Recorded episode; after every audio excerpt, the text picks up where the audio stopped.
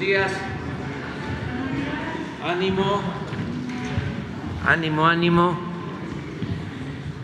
Vamos a iniciar eh, esta semana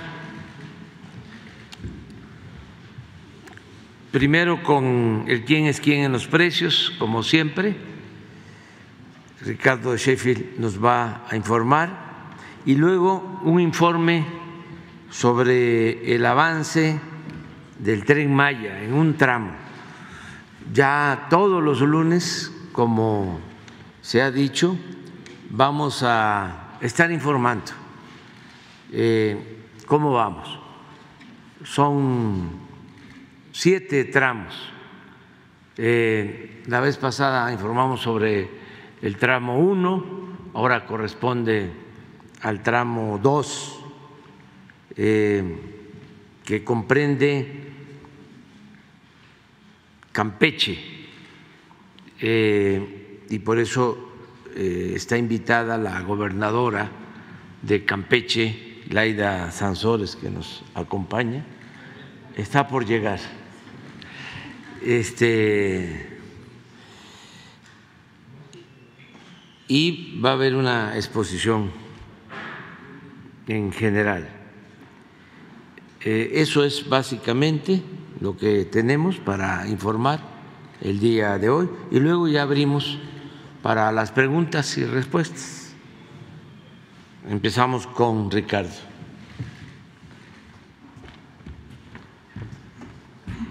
Buenos días, señor presidente. Muy buenos días a todas y a todos ustedes quienes quieren el precio de los combustibles. Si vemos el 23 de marzo, el precio internacional de la mezcla mexicana de petróleo, 59 dólares con 87 centavos de dólar el barril, sigue moviéndose en la banda entre los 52 y los 72 dólares, como pueden ver en la gráfica. El promedio de la gasolina regular en el país la semana pasada, 22 pesos con 12 centavos por litro, de la premium, 24 pesos con 28 centavos el litro y del diésel, 23 pesos con 58 centavos. El incentivo fiscal para esta semana, 42.9% para la regular, 18% para la premium y 36.3% para el diésel. Vamos a ver que ese incentivo fiscal, que es un esfuerzo del gobierno federal y de todo el pueblo de México, llegue realmente a los bolsillos de los consumidores y no se lo queden los distribuidores, los gasolineros. Eso lo vamos viendo gasolinera por gasolinera. Redco, Oxogas y Petro Seven fueron las tres más careras la semana pasada, mientras que las tres aliadas de los consumidores en la semana que concluyó fue ExxonMobil, Rendy Chicas y Orsan. Ahora vamos viendo cada uno de los tipos de los combustibles como un ejemplo de quién da más caro con el mayor margen y quién da más barato. Otra vez estos amigos de Valero en Zapopan, Jalisco, 24 pesos con 39 centavos el litro, porque estos angelitos le están ganando nada más cuatro pesos con 19 centavos. Ahí fácil se están embolsando buena parte de este incentivo fiscal para este combustible. Vean cómo Megasur en Mérida, Yucatán, con un precio al público de 20 pesos con 84 centavos y el margen compárenlo, 20 centavos por litro.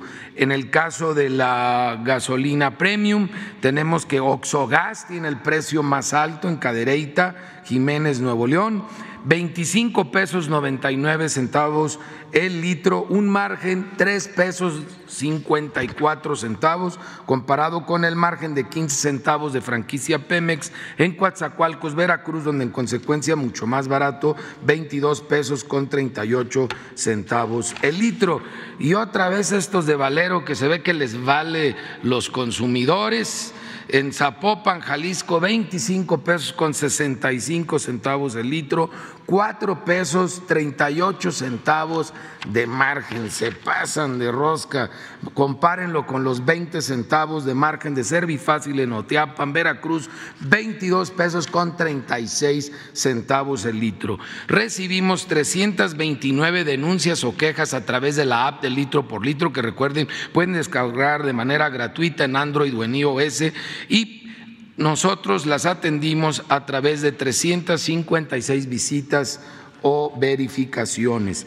Hubo una gasolinera que se negó a colocar los sellos, ya habiendo encontrado fallas serias. Esta fue eh, Servicio Mora en Zacapu, Michoacán, en la carretera México-Guadalajara, para que tomen sus precauciones. Ahí están haciendo trampa.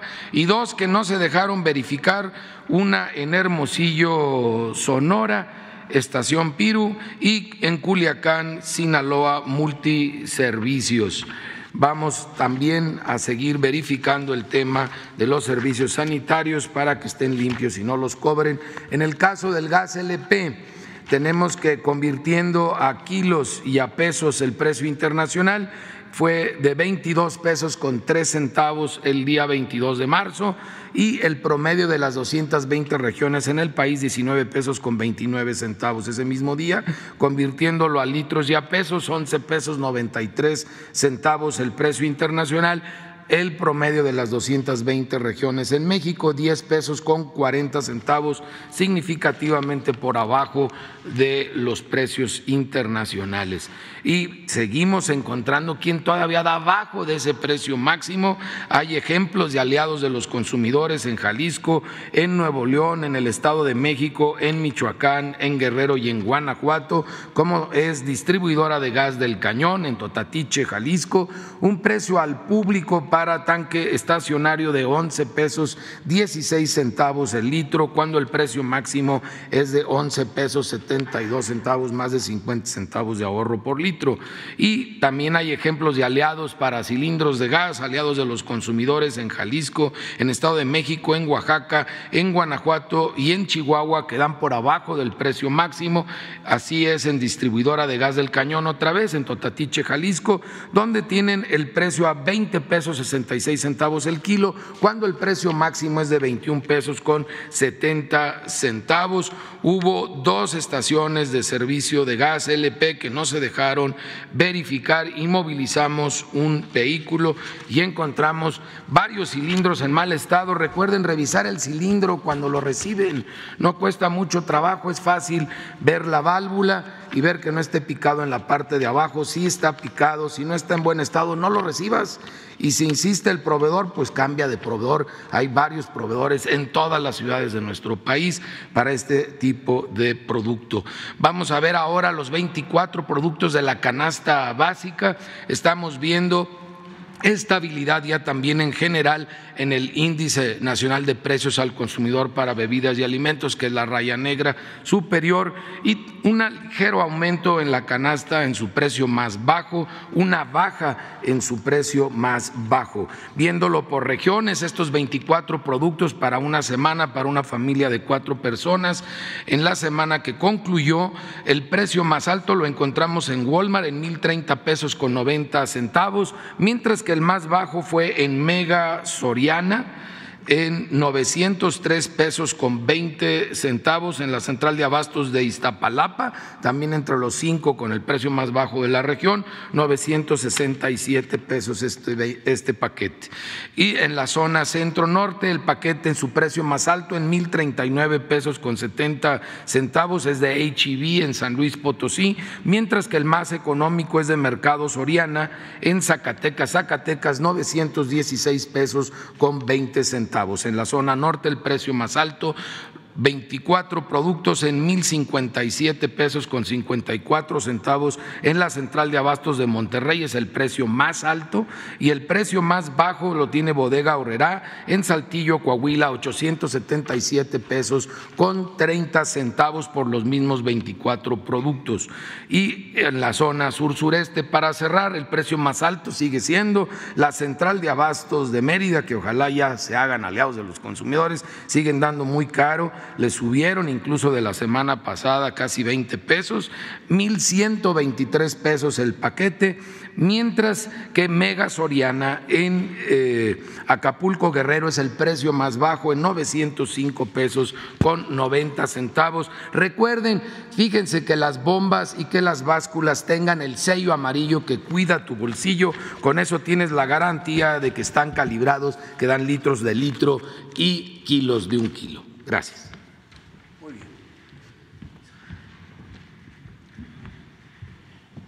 Muy buenos días a todas, a todos. Con su permiso, señor presidente, hoy informaremos sobre el tramo 2 del tren Maya en sus diferentes aspectos. El tramo 2 va de Escárcega a Calquiní a lo largo de 234 kilómetros de vía.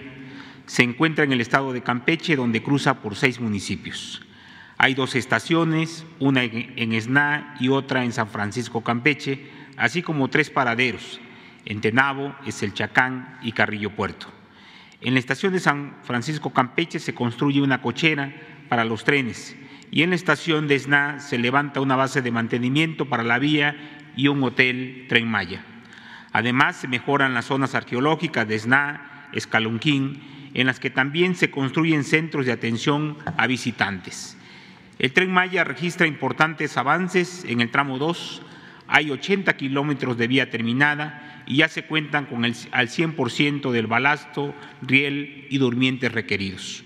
Las obras de drenaje van al 70%, los 10 viaductos que se construyen llevan 60% de adelanto y ya se tienen la mitad de los 148 pasos peatonales, vehiculares y de faunas que se requieren.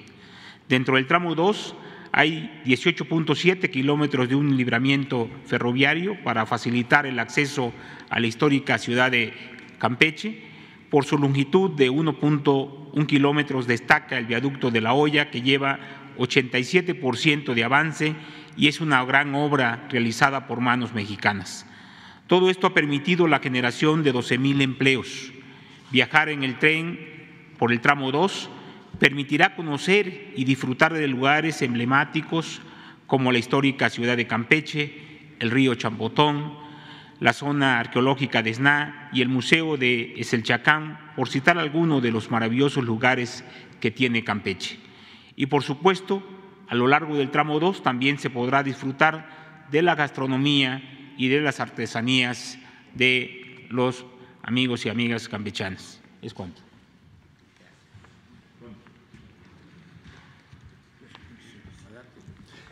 Eh, el, informe del consorcio que tiene a su cargo el tramo 2, que está formado por Carso Infraestructura y Construcción y FCC Construcción, es el siguiente. El tramo de Cobén a Silvaché está terminado en el montaje de vía.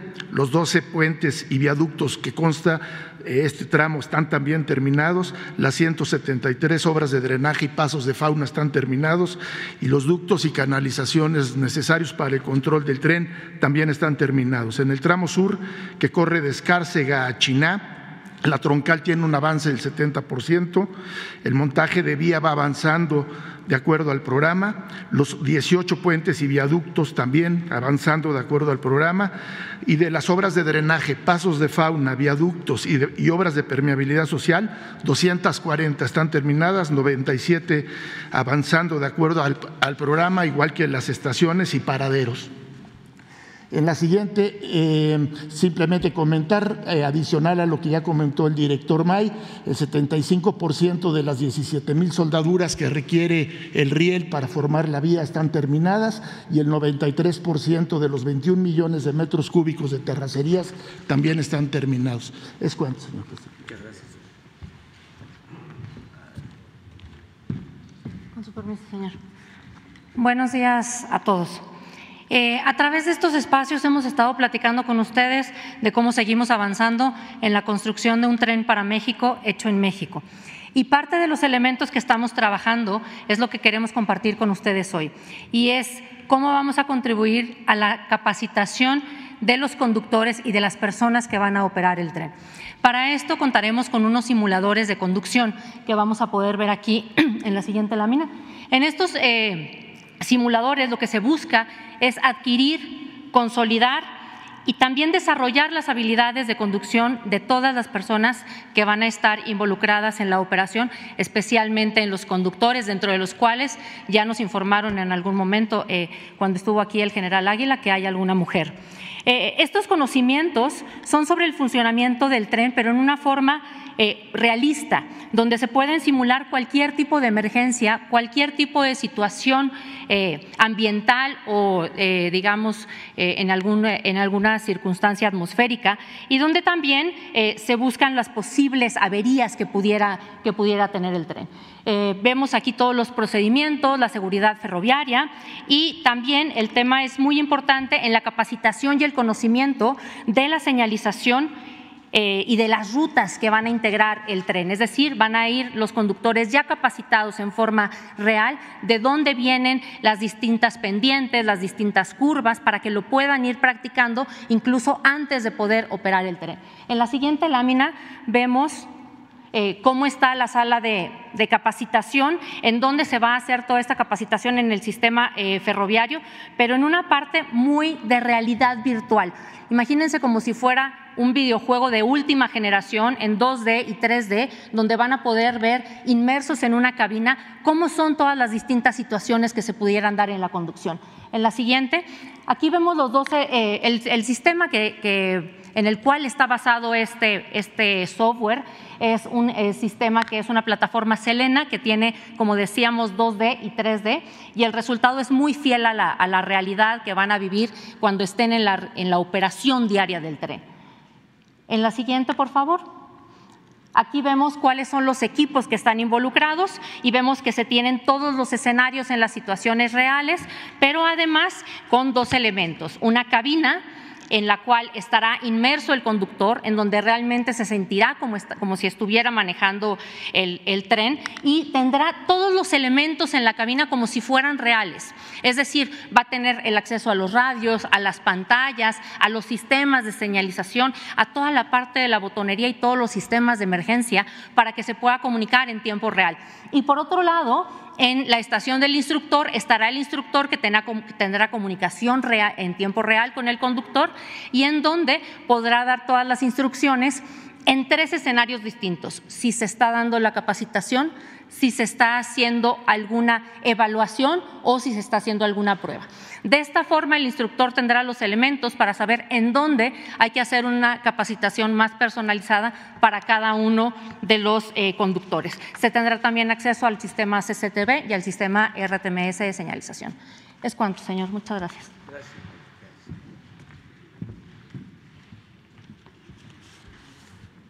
Muy buenos días, presidente, gobernadora, compañeras y compañeros del gabinete y de este gran equipo de trabajo que promueve este proyecto de desarrollo sustentable y con justicia que es el tren Maya.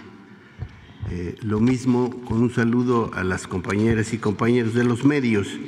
Este, daremos cuenta de, de alguna manera, el universo de bienes culturales, de materiales arqueológicos, y, también un cúmulo muy importante de información que se han podido recuperar en el tramo 2 mediante el salvamento arqueológico.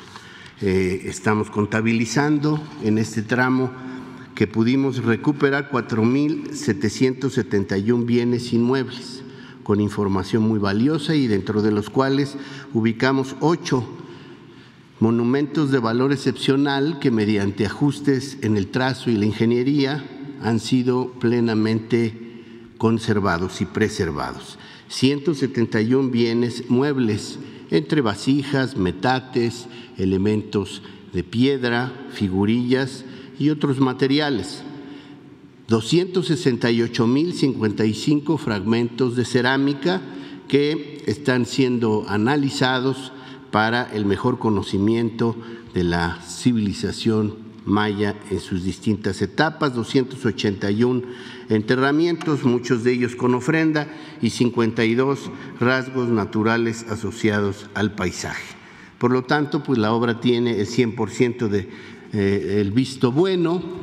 De hecho, el salvamento arqueológico se concentra ahora fundamentalmente en los tramos 6 y 7, sobre todo en el tramo 7, en donde cientos de estudiantes egresados de la Universidad Autónoma de Yucatán, de la Universidad de Ciencias y Artes de Chiapas, UNICACH, la Universidad Veracruzana, la Universidad Autónoma de Zacatecas, la Universidad Autónoma del Estado de México y la ENA están trabajando de manera muy esforzada, comprometidos en la recuperación del patrimonio arqueológico de su país y por supuesto en una actividad que aún siendo egresados de la carrera representa una valiosa formación para ellos.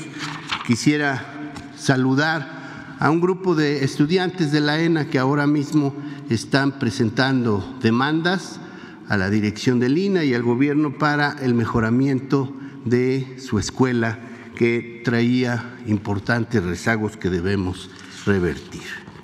Por otro lado, en lo que refiere al programa de mejoramiento de zonas arqueológicas, tenemos dos zonas que están siendo atendidas. Una de ellas es Etzna, en el estado de Campeche. Ahí hemos eh, concluido las tareas de restauración y conservación en el edificio de los cinco pisos, que es la estructura más relevante en esta ciudad antigua maya, que la pueden observar en la imagen pero también estamos trabajando en la estructura Nohochna, en donde llevamos ya casi concluidas las tareas de excavación y consolidación de las estructuras y llevamos un avance del 5% en el sector suroeste de esta plaza. Por otro lado, llevamos un 50% de avance en el mantenimiento del SACB OB 1 y 3. En cuanto al centro de atención a visitantes, hemos concluido el proyecto ejecutivo, las tareas de demolición y estamos avanzando en el inicio de las obras para erigir este centro de atención. La otra zona que estamos atendiendo es Xcalumquín, también en el estado de Campeche, zona que se vincula al horizonte maya PUC Ahí llevamos avances importantes en la topografía y trazo de la retícula para las excavaciones. Hemos concluido el chapeo, limpieza, diagnóstico y evaluación de las áreas que se van a trabajar para su investigación y conservación. Avanzamos en la restauración de los edificios serie inicial y Plaza de las Columnas, cuyas imágenes pueden ver en la infografía, y hemos concluido el proyecto ejecutivo. Finalmente, quisiera destacar algunas piezas relevantes que hemos podido recuperar en este tramo. Son cientos de piezas, pero estos son algunos ejemplos del tipo de materiales que hemos recuperado.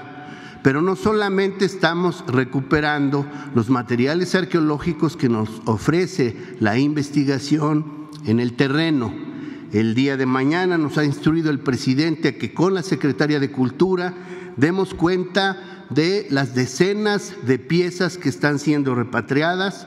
Hoy mismo llega un cargamento de piezas de Italia con la secretaria de Cultura Alejandra Frausto. La semana pasada se recuperaron piezas que llegaron de Alemania y la semana pasada también la embajadora de Francia recibió algunas piezas muy valiosas, muy interesantes del occidente de México que le fueron entregadas por particulares en la ciudad de Francia, París. Gracias.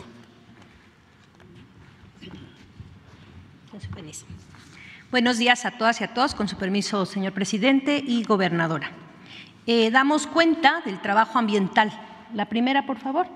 Eh, aquí estamos logrando un corredor biológico. Recordar que en los 31 ejidos donde se comprenden los 234 kilómetros del tramo 2, tenemos el gran programa Sembrando Vida que hace la reforestación. Todos estos ejidos participan directamente y a través de lo que es la Secretaría de Medio Ambiente, con dos sectorizados como la CONAFOR, Comisión Nacional Forestal, y la CONAM, Comisión Nacional de Áreas Naturales Protegidas, logramos tejer un corredor biológico directamente con los ejidos. La siguiente, por favor. Aquí tenemos eh, en estas áreas, que es lo que estamos trabajando directamente con los núcleos agrarios, tenemos el compromiso voluntario directamente para la conservación activa de estos recursos forestales que ya existen de selva tropical cuentan con brigadas equipadas para prevención de incendios y también eh, sistemas de radiocomunicaciones donde nos ayudan directamente las brigadas formadas en núcleos agrarios. Trabajan en ordenamientos ecológicos comunitarios a nivel de núcleos agrarios, la implementación de buenas prácticas de manejo como brechas cortafuego y monitoreo comunitario de la biodiversidad se forman y se capacitan. Y también estamos desarrollando proyectos de diversificación productiva amigables con el ambiente, como la apicultura, como cuestiones de ecoturismo. Tenemos allí una inversión social de más de 89 millones, trabajando desde el periodo 2021 hasta el 2025 eh, coadyudando el trabajo directo en conservación a 19 ejidos con más de 44.294 hectáreas en estos ejidos. La siguiente, por favor. Aquí tenemos ya un trabajo directo también con la CONAM de áreas destinadas voluntariamente a la conservación. Y quisiera compartirles que el tramo 2 eh, ya está listo para que en este inicio de temporadas de lluvia inicie la siembra de los árboles florales que se van a sembrar en toda la línea del tren Maya. Es cuanto, presidente.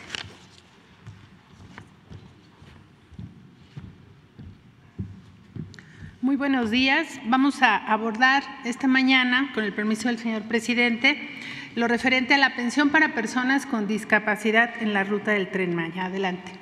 Como ustedes saben, eh, la reforma al artículo cuarto constitucional convierte en un derecho esta pensión para los menores de 18 años y para las comunidades indígenas y afromexicanas, de tal manera que en cumplimiento a, a este precepto en la Constitución, me ayuda con la siguiente.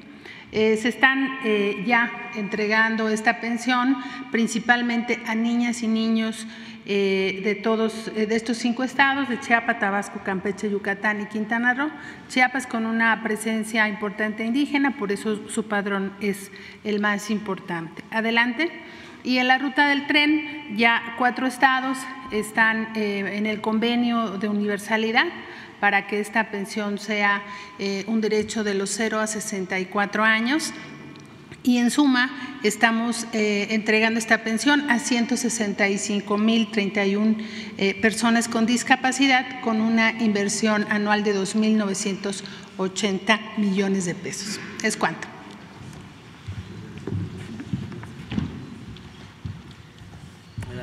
Con su permiso, señor presidente, muy buenos días.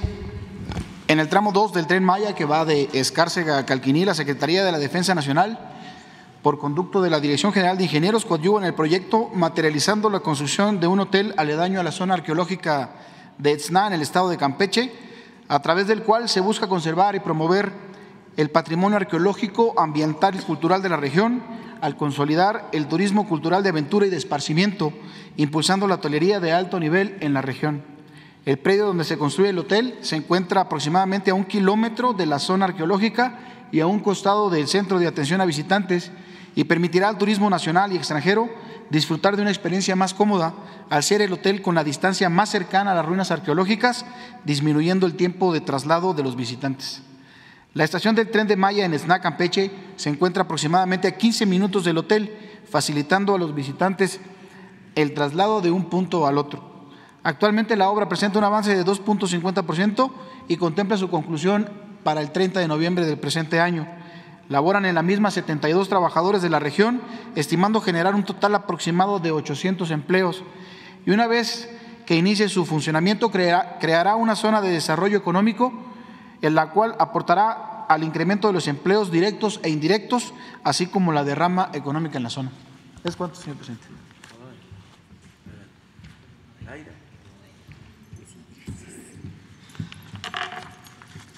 El presidente, más malo presidente y México, el más mejor presidente de México, como dicen los mayas. Y Bishabel, ¿cómo están? Kimakinwol, Sunagen, Tukataten, Mañanera.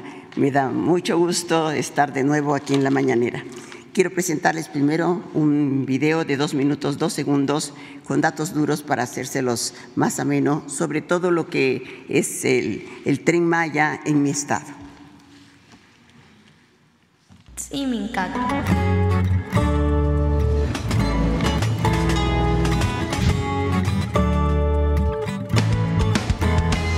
Los dioses dijeron, caballo que vas, cruzando la tierra que vive el balar. Tu máquina viaja y recorre el legado caminos deja de esplendor y pasado.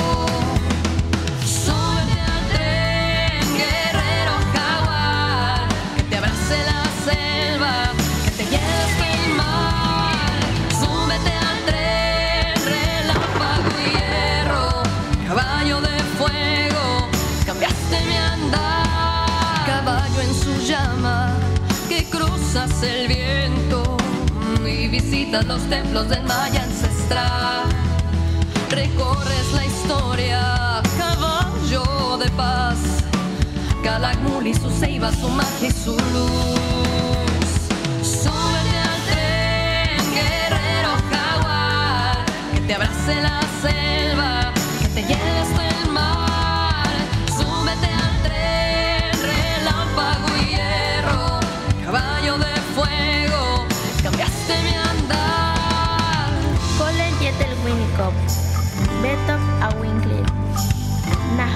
Nascoñetel Kimacolal. Súbete al tren, guerrero jaguar, que te abrace la selva, que te lleve hasta el mar. Súbete al tren, relámpago y hierro, caballo de fuego, cambiaste mi andar. Pues eh, quiero decirles que solo quienes viven los desafíos que diario presenta el tren Maya pueden darse cuenta de lo colosal, de lo impactante que es esta obra, medio darse cuenta. Mm, Hoy ya tiene música, gracias a mi familia, que es también muy comprometida y todos estamos inspirados. Y este video se hizo en tiempo récord, gracias también a un Ojme un gran equipo eh, que tenemos muy apasionado. Y quiero decirles nada más un comentario muy breve sobre los nuevos retos. Este me pareció muy importante, me toca vivirlo en el tramo 7. De repente, pues dice el general Vallejo, talentosísimo, así no vamos a terminar. Muchísimos vestigios iban apareciendo.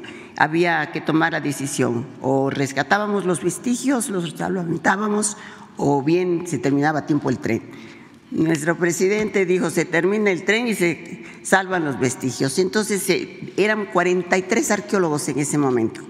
En una estrategia rápida, atrevida, diría yo, se armó en dos días una nueva organización y mientras el presidente estaba explicando, el general estaba ya hablando por teléfono de dónde tenían que venir los soldados de diferentes partes y tendríamos que participar aquí tanto los arqueólogos, los estudiantes que entonces empezaron a movilizar, los secretarios, las gobernadoras, nos fuimos a los puntos donde ahí hay que estar pendiente, subsecretarios, nuestras secretarias también tan comprometi- comprometidas, Javier siempre presente y apoyándonos en todos los datos.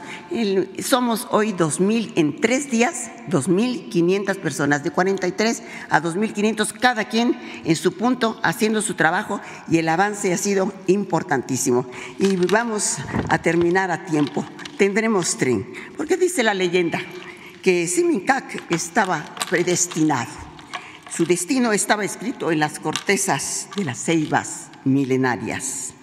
Los dioses padres del horizonte antiguo dijeron desde su oráculo el nombre de relámpago y hierro. Los sabios del templo, los jaguares portentosos de Caramul, el Nueva York del mundo maya, guardianes de los ciclos y las eras, sabían que su respiración de rayo y progreso atravesaría los misterios de la selva y transformaría los rostros de miseria de quienes piden a gritos la muerte de la marginación. Tú, caballo de fuego, atravesarás las junglas de la historia y derribarás los adobes de la indiferencia. Tú, caballo de fuego, escribirás un nuevo decálogo del pueblo de bienestar, de oportunidad y de fraternidad indestructible. Y se cumple la profecía. Un hombre que suele caminar junto a sandalias humildes, que entiende los diálogos de nuestra larguísima espera, un poeta innovador, un líder sin temores, llegó desafiante y legendario para darnos respuestas y más caminos de júbilo. Hermano Andrés, has venido a levantarnos del polvo, a derribar los pretextos y las escalinatas oscuras del olvido. Hermano Andrés, este corcel metálico que solo un corazón intrépido como el tuyo fue capaz de soñar y de parir, traerá desarrollo a nuestra tierra. Rescataremos nuestra lengua maya y nuestra cultura ancestral donde se conservan las pisadas de nuestro pueblo. Ese caballo de fuego veloz extraordinario a quien trasplantaste tu alma con su coraza metálica traspasará las brechas del progreso sin fronteras para que al fin llegue la justicia. Que el trueno del tren retumbe en la península. Subámonos al tren, descubramos ante el esplendor y el poderío de nuestra cultura maya que encontremos otro mundo de redención y de esperanza.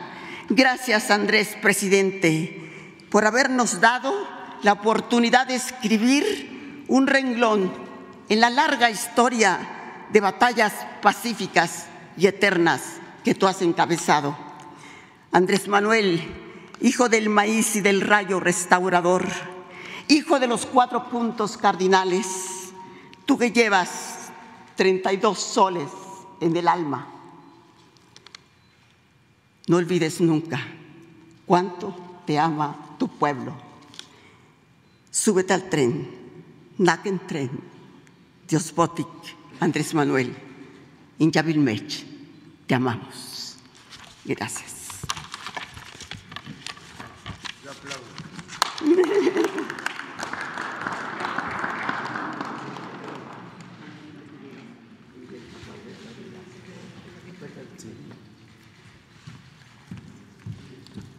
Tenemos.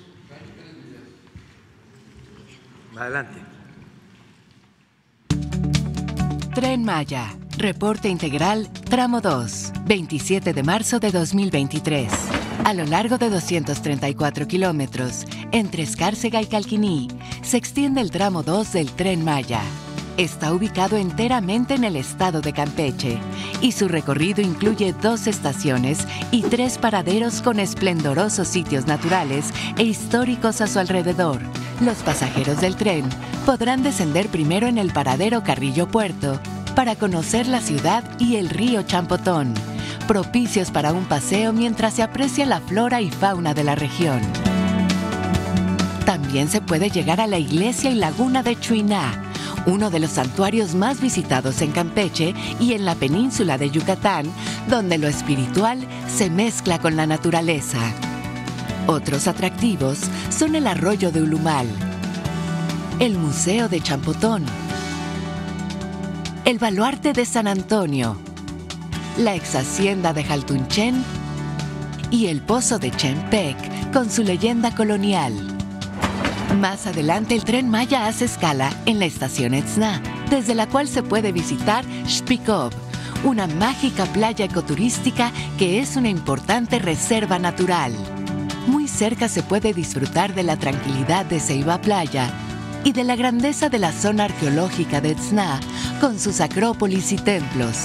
A bordo del tren Maya se arriba también a la estación que da acceso a la ciudad de San Francisco Campeche, capital del estado y patrimonio cultural de la humanidad.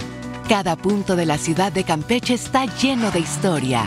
Ahí se puede apreciar la puerta de mar y la puerta de tierra, distintos baluartes y el puente de San José el Alto, que ahora es sitio del Museo de Arqueología Subacuática. La ruta por el tramo 2 del tren Maya continúa en el paradero Tenabo, donde inicia la reserva de la biosfera de los Petenes y desde la cual se llega a la zona arqueológica de Canquí. Finalmente, a través del paradero de Geselchacán, los pasajeros del tren Maya pueden llegar a la zona arqueológica Ixcalumquín, la ex hacienda Tzotzil, el Museo de la Cultura de Sitbalché y el insólito cementerio de Pomuch, donde la tradición del Día de Muertos es exhumar los restos y limpiar los huesos. El recorrido por el tramo 2 también es oportunidad para degustar la exquisita gastronomía campechana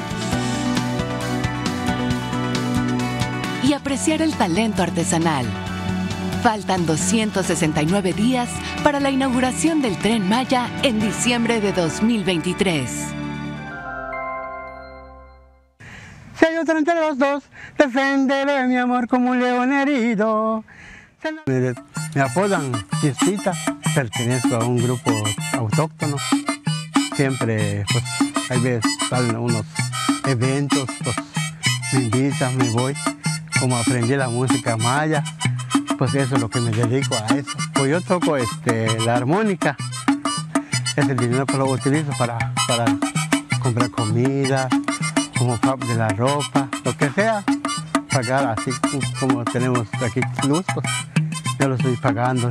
Pero gracias a Dios, pues a mí pues me ha ido muy bien, porque yo pues, ya, ya puedo salir adelante. Yo me siento alegre. La Comisión Nacional del Agua informa los avances en la construcción del Parque Ecológico Lago de Texcoco. En el vivero, como parte de las acciones de mantenimiento y operación, se realiza la limpieza y desinfección de charolas agrícolas utilizadas en la producción de la vegetación herbácea para la reforestación de los suelos en la zona. Asimismo, se realiza el cambio de bolsas rotas o en mal estado, así como la reposición de ejemplares y mantenimiento fitosanitario preventivo y correctivo en la zona productiva. En el jardín central se ha realizado el colado de 5.5 kilómetros de guarniciones para la ciclovía, así como la colocación de piezas prefabricadas en 4.500 metros cuadrados. Para el paisaje de las vialidades que conectarán el parque, se realizó el desmonte de más de 180.000 metros cuadrados al interior y exterior del polígono. Para el equipamiento del parque se mantienen los trabajos de armado y simbrado de las gradas en el área de las canchas, así como la colocación de los cimientos que permitirán la colocación del alumbrado para los andadores y plazoletas. En las tiendas y rampas de la pista para patinetas se ha realizado el colado de concreto de más de 250 metros cuadrados. Continúa la conformación del humedal para abastecer el riego del parque. Para ello, se han habilitado más de 20 toneladas de acero y se han colado más de 350 metros cúbicos de concreto en los muros de las estructuras de control.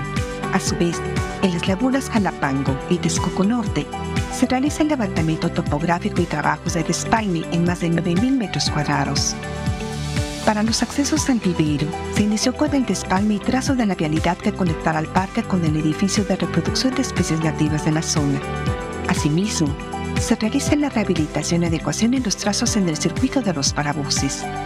Se construyen las casetas de acceso al parque y se inició el habilitado de las estructuras metálicas para las estelas en los accesos y salidas del parque.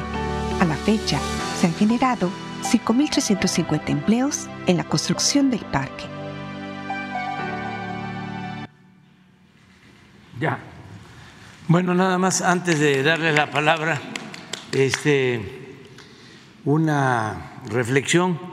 Eh, la empresa Valero, Ricardo, la empresa Valero, que este, tiene una concesión para la distribución de gasolinas, como lo has este, dado a conocer, ya van varias veces, que tienen precios muy altos, dos meses. Te pido que hables con ellos, con el presidente del consejo de la empresa.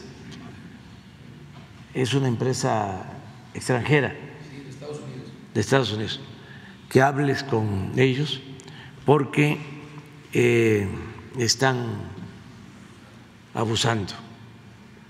Se está entregando un subsidio del presupuesto público, que es dinero de todos los mexicanos, para que no eh, aumente el precio de los combustibles.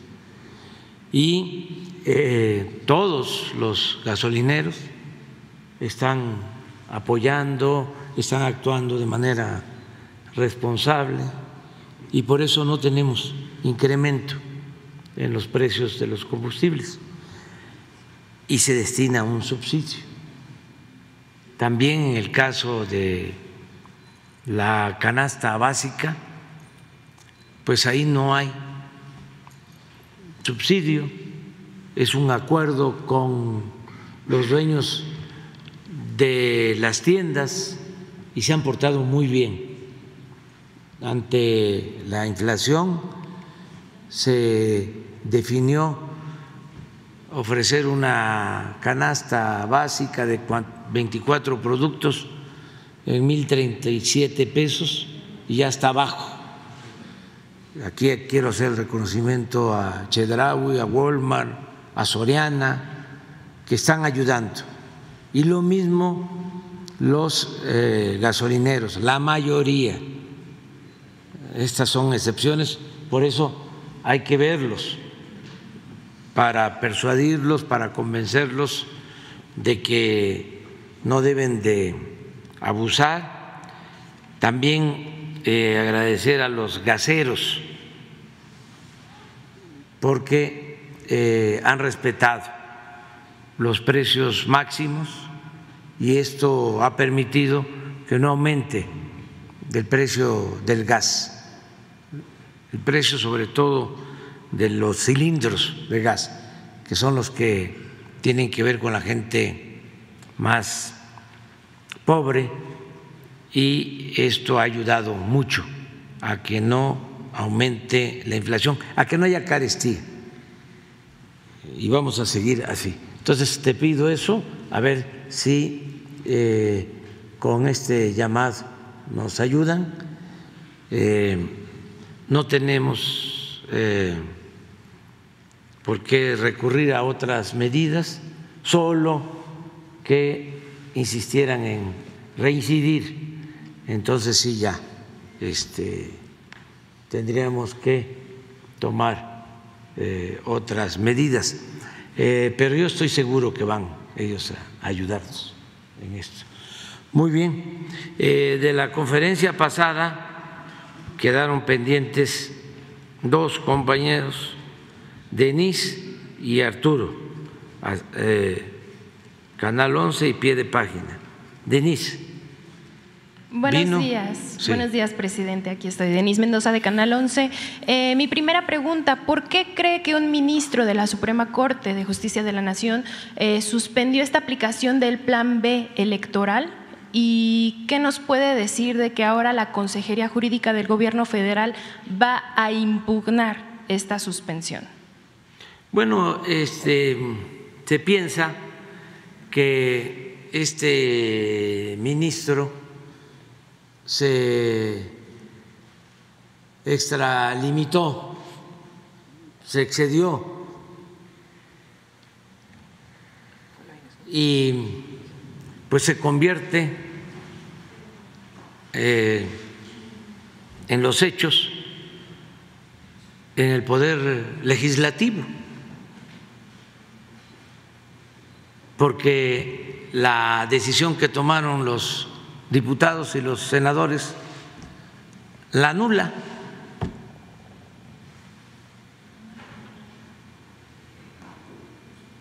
Pueden haber este, interpretaciones a la Constitución, a las leyes, pero en realidad eso fue lo que hizo. Lo importante es saber por qué actúan así.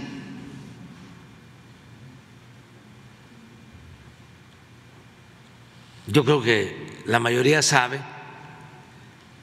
que no es un asunto jurídico, es un asunto político. Y yo diría mercantil.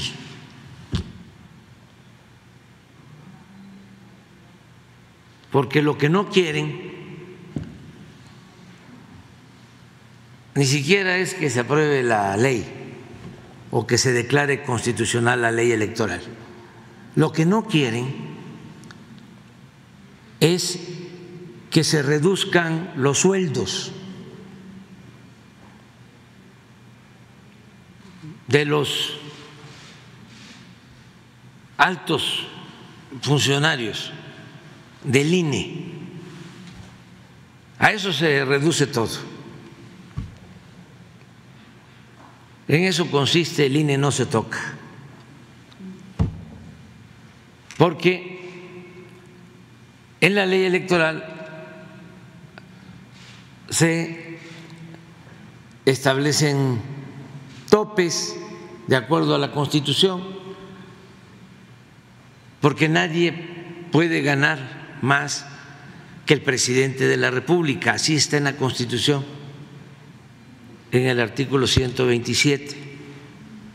Y así como le hizo este ministro, no sé si él mismo u otro,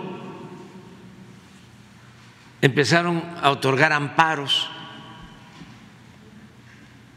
para que estos funcionarios, más otros de eh, instituciones supuestamente autónomas, que sí son autónomas y son independientes del pueblo, no de los grupos de poder económico y políticos.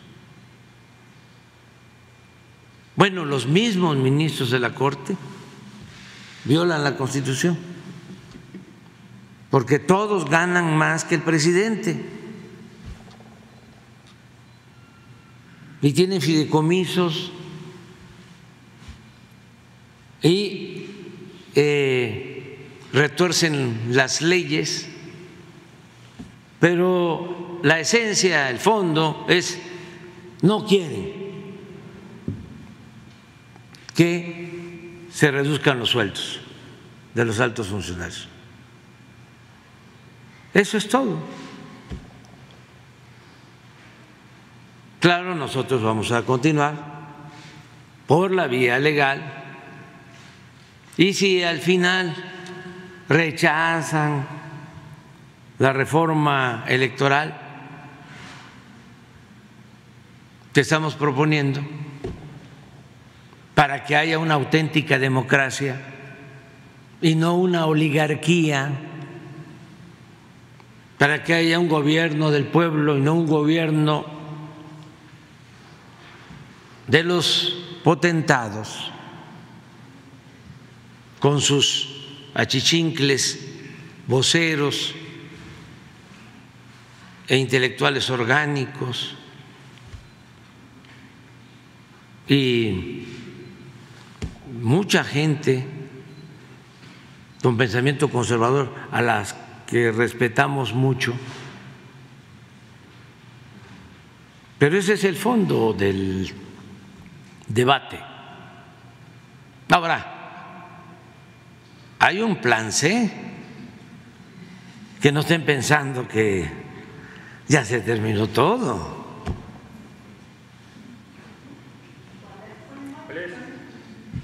Pues que no se vote por el bloque conservador para que siga la transformación. Ni un voto a los conservadores, sí a la transformación.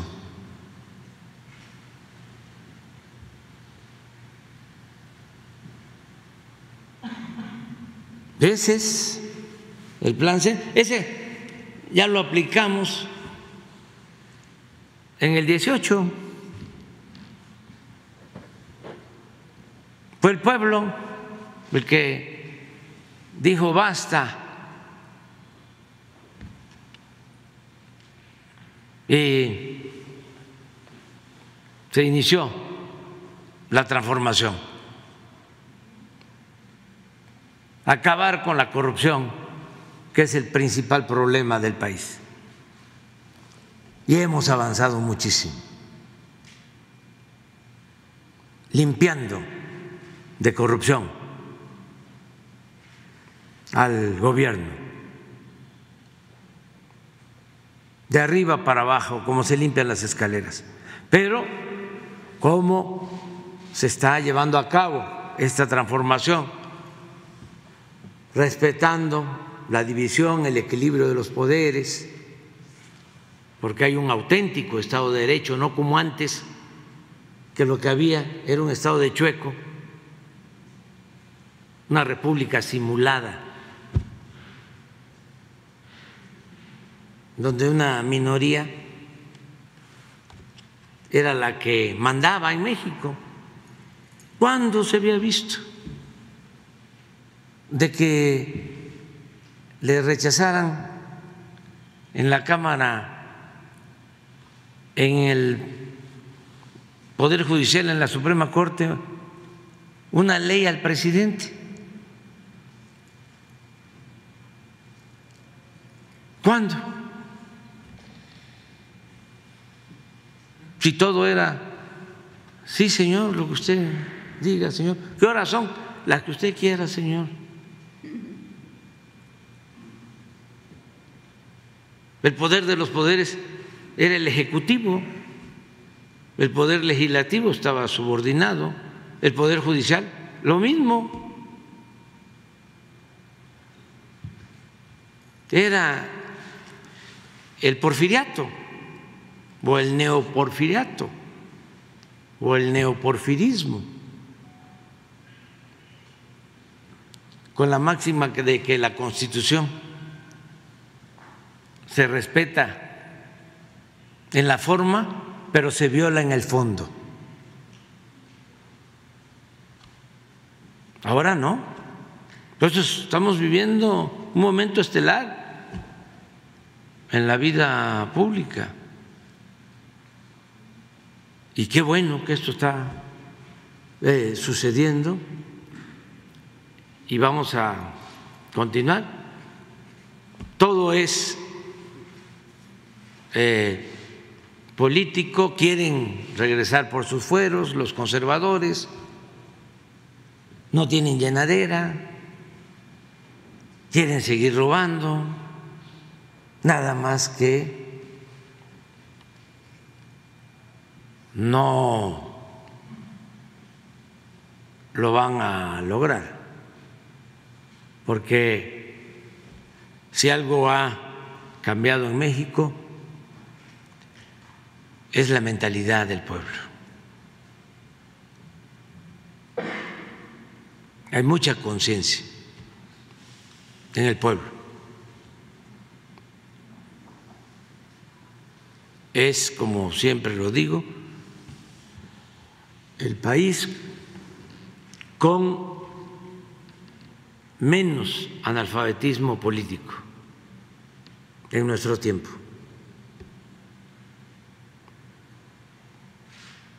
Es un pueblo muy consciente, muy politizado. Y eso es lo que también les molesta mucho. No quieren aceptarlo, porque estaban acostumbrados al tiempo en que se decía que el pueblo no existía, que la política era asunto de los políticos, que la política se llevaba a cabo en el círculo rojo.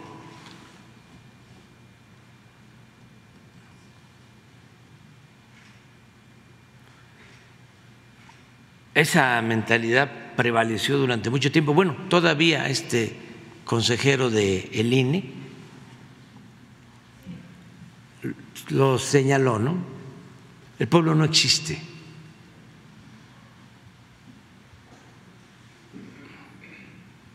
Entonces les molesta mucho eso, porque les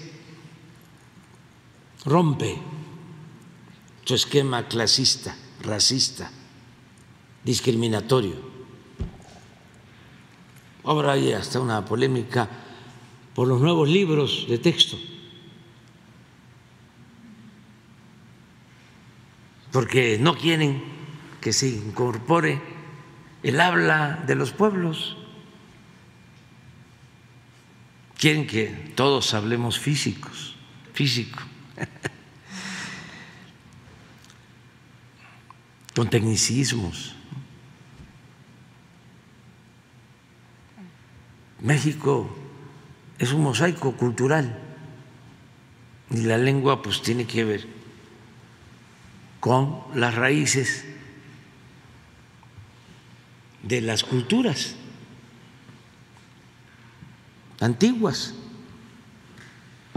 Yo una vez les comentaba que una lingüista de mi tierra, extraordinaria, Rosario Gutiérrez Skilsen, tiene un libro que se llama Así hablan en mi tierra y varios libros. Fue maestra, muy estimada, querida por sus alumnos. Decía que, por ejemplo, eh, sopilote tenía que ver con la eh, vinculación del náhuatl con el castellano. Nosotros llamamos al sopilote en Tabasco chombo, pues es maya, con castellano. ¿Y qué está mal dicho? Hay que decir sopilote. Bueno, si se está en Tabasco,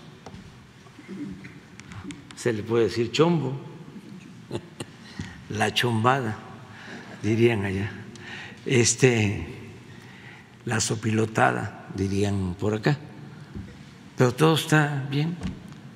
Fíjense que eh,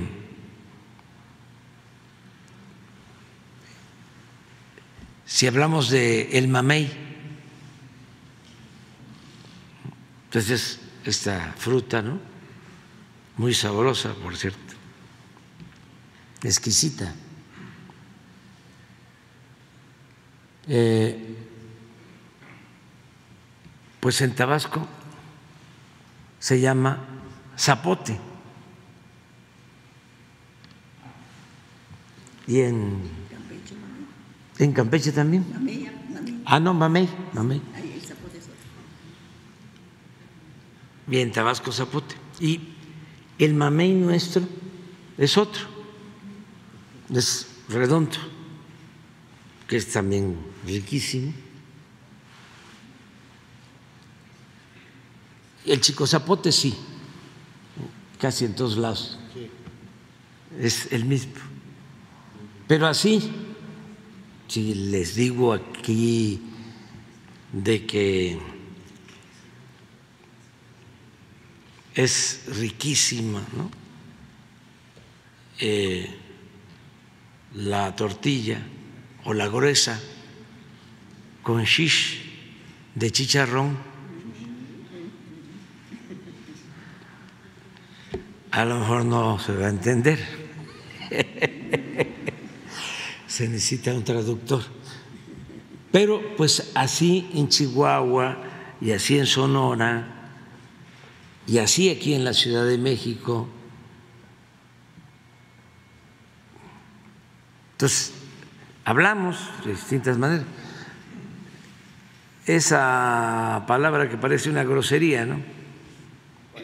que se sustituye por decir al carajo, que tampoco es grosería, porque ya dijimos que el carajo puede ser una especie de casita de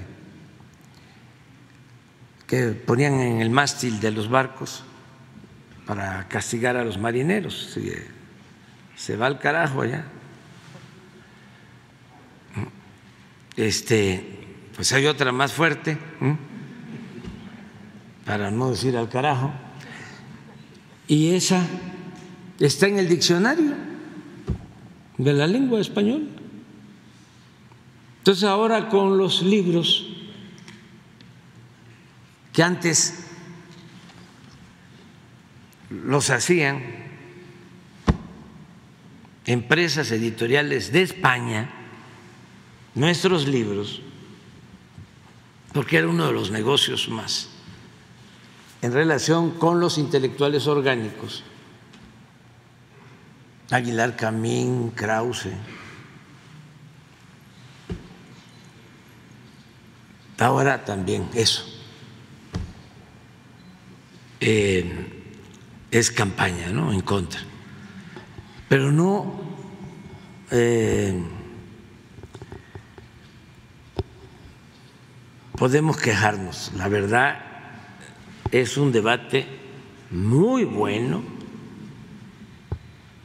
porque antes no se hablaban de estas cosas, mucho, mucho, muy bueno, y ojalá y continúe, y además todo eh, se está resolviendo por la vía de la argumentación, del debate, puede eh, ser eh, muy directo y a veces ofensivo, incluso hasta con insultos, pero no pasa de eso. Estamos llevando a cabo la transformación de manera pacífica. Y es una transformación profunda, como lo fue el movimiento de independencia, como lo fue el movimiento de reforma, como lo fue la revolución, pero pacífico, porque tuvimos la dicha de que se nos presentaran así las circunstancias, así hubiese querido el cura Hidalgo, Morelos, eran sacerdotes, no querían la violencia. Bueno, Hidalgo lo demostró al decidir no tomar la Ciudad de México porque pensó que iban a haber muchos muertos. Ya estando en el Cerro de las Cruces y con posibilidades de tomar la ciudad. Era un humanista, pacifista. Pero bueno, Juárez lo mismo, Madero era como un santo, apóstol de la democracia.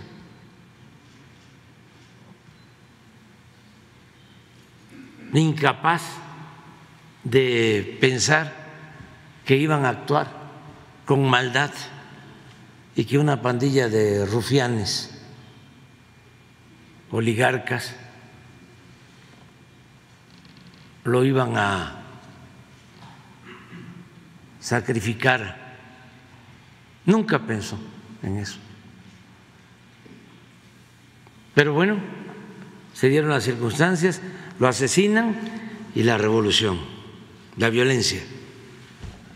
Nosotros estamos llevando a cabo este cambio de manera pacífica y así vamos a seguir.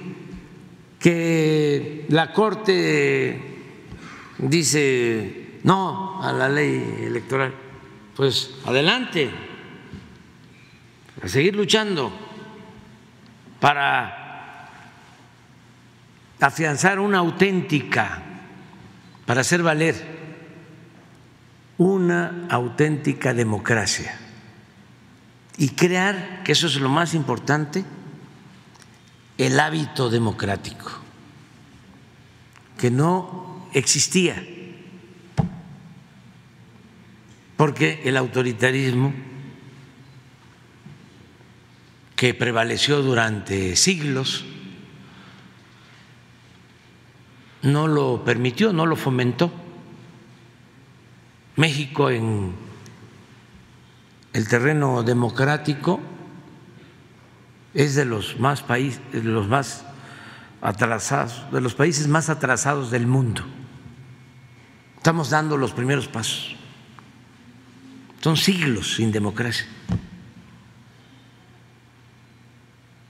Por eso son las resistencias, porque quieren la democracia pero a su manera. Y la democracia a su manera no es democracia, es oligarquía. Quieren una fachada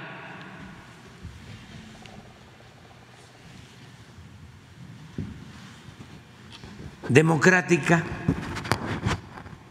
con el predominio en los hechos de una oligarquía. Y eso no es posible.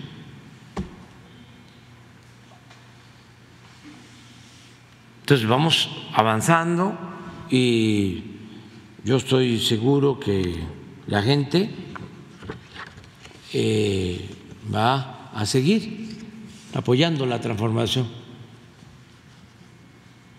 Pero también agradecerle a los adversarios, a todos, de que se han portado muy bien, requete bien. Presidente, en una segunda pregunta, eh, la oposición ha acusado que los perfiles a, elegir como consejeros al INE eh, son afines a Morena y señalan que se va a volver a partidizar este instituto. ¿Qué le contestaría al bloque conservador a esta oposición que está señalando esto? Pues es que pues van a cuestionar todo. ¿Qué les contesto? Que quien sea electo para ocupar un cargo de consejero va a ser mejor que los que están.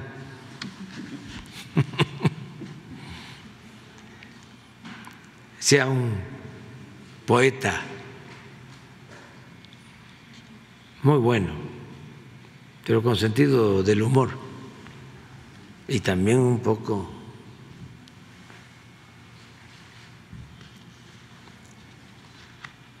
arrogante. Fue un joven poeta a mostrarle una poesía que había hecho. Y le dijo, maestro, maestro, escrito dos poemas. Aquí le traigo uno para que lo vea. A ver qué le parece.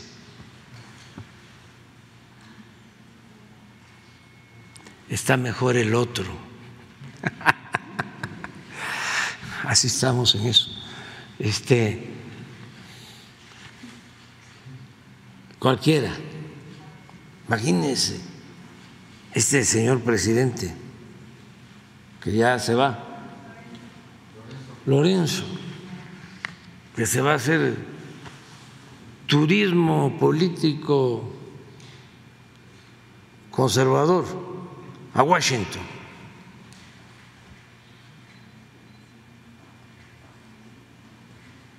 A ver a, Magro de la OEA.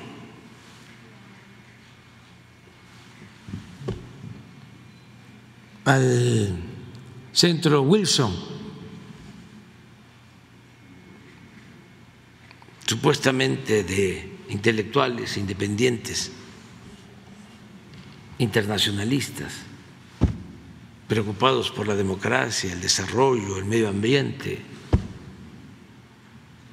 toda una gran simulación. Un grupo de simuladores que no eh, se pronuncian cuando se trata de los daños que causa la oligarquía en el mundo.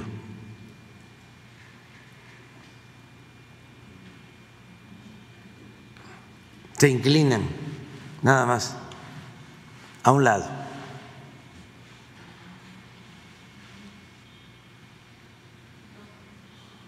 Entonces, pues claro que quien llegue va a ser mejor.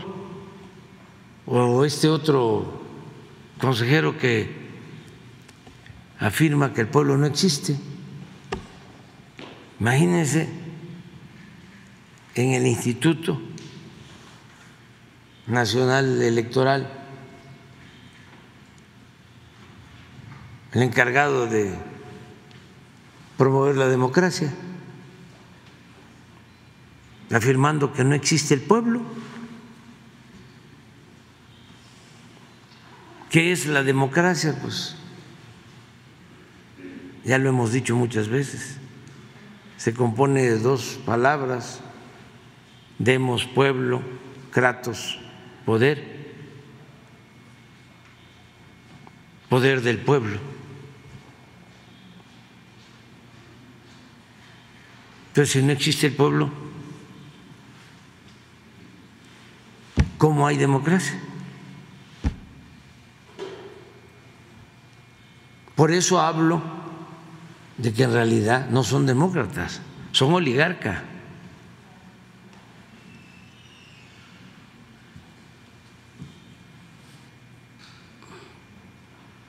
Entonces yo espero pues que sean buenos los consejeros, consejeras que nombren, que elijan en el Congreso.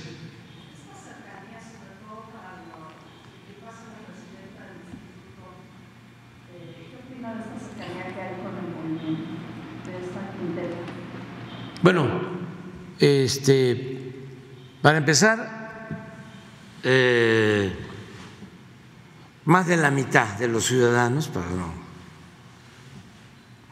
este, exagerar, simpatizan con nuestro movimiento. Más de la mitad de la población en México.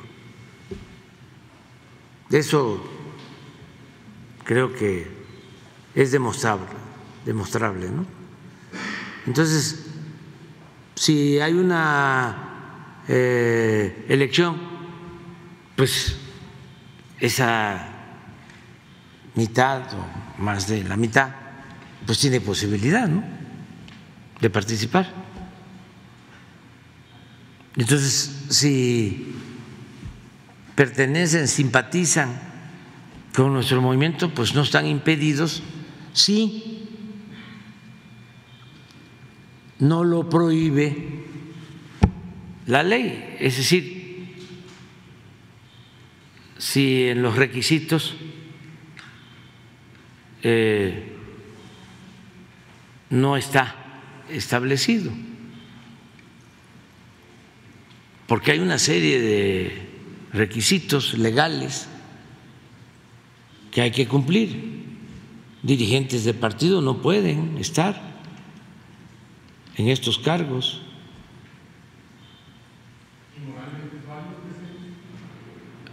Sí, sí es válido, porque tienen derecho, como cualquier otro ciudadano. Usted puede tener un hijo conservador y usted es este, progresista. Y ni modo que este, su hijo conservador no pueda participar. ¿Pero garantía la imparcialidad en el INE, presidente? Sí, sí, porque lo importante es que sea gente íntegra, honesta. No, no, no, no, no, eso de la experiencia es. Este, además, se hace un examen. Sí, se hace un examen. Este, y por lo general, miren, de manera muy sincera y con todo respeto, los conservadores son muy hipócritas y muy corruptos. Bueno, fueron los que saquearon el país. ¿Qué más pruebas queremos? Y son los que se resisten a que haya cambios. Y son los que quieren seguir manteniendo el control en el INE.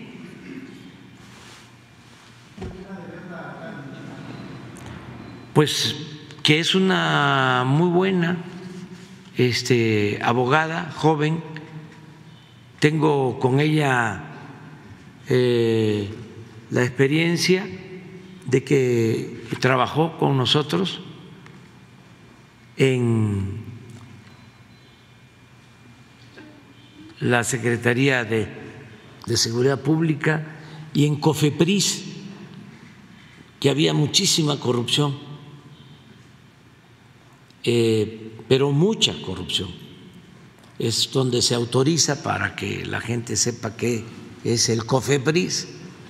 Eso se autoriza eh, la comercialización o la venta de medicinas. Es donde se autoriza que se importen medicinas o no, la calidad de las medicinas. Bueno, era de las instituciones más corruptas y vaya que había corrupción. Entonces ella fue allá como abogada, el director de Cofepris, Alejandro Sbarch, es un médico joven, honesto, íntegro. Estos son gentes muy buenas, mucho, muy buenas. Sí tienen experiencia electoral. Eso de la experiencia es muy relativo. Lo que se requiere es honestidad, integridad. No hay unos, bueno, este que se amparó bajo la este, máxima de que vivir fuera del presupuesto es vivir en el error. Edmundo Jacobo, 30 años ahí, imagínense cuánta experiencia, que son de las cosas que hay que cambiar porque se pide para un cargo 10 años de experiencia para un abogado, imagínense un abogado con 10 años de experiencia. Cuando sería mejor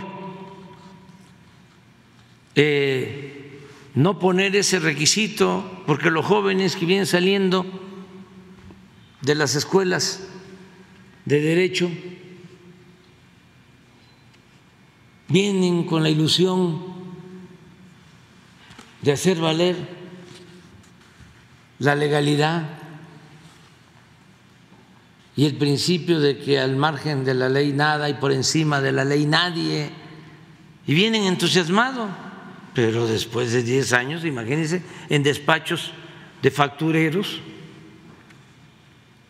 o en despachos fiscales, donde se les enseña cómo cometer fraudes para no pagar impuestos, o en despachos donde eh, aprenden a hacer relaciones públicas con jueces, magistrados, ministros, para obtener amparos, sentencias favorables. Lo más importante de todo para el servicio público es la honestidad. Eso es lo más importante.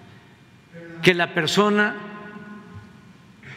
hombre o mujer, sea incorruptible.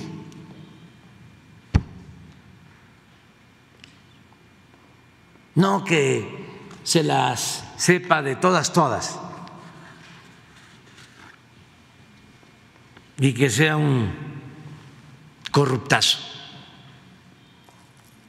como ha sucedido.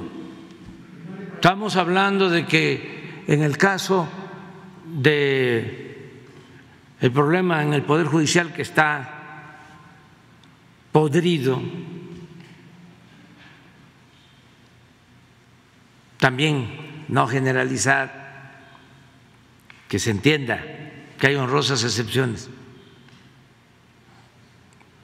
pero no es la regla,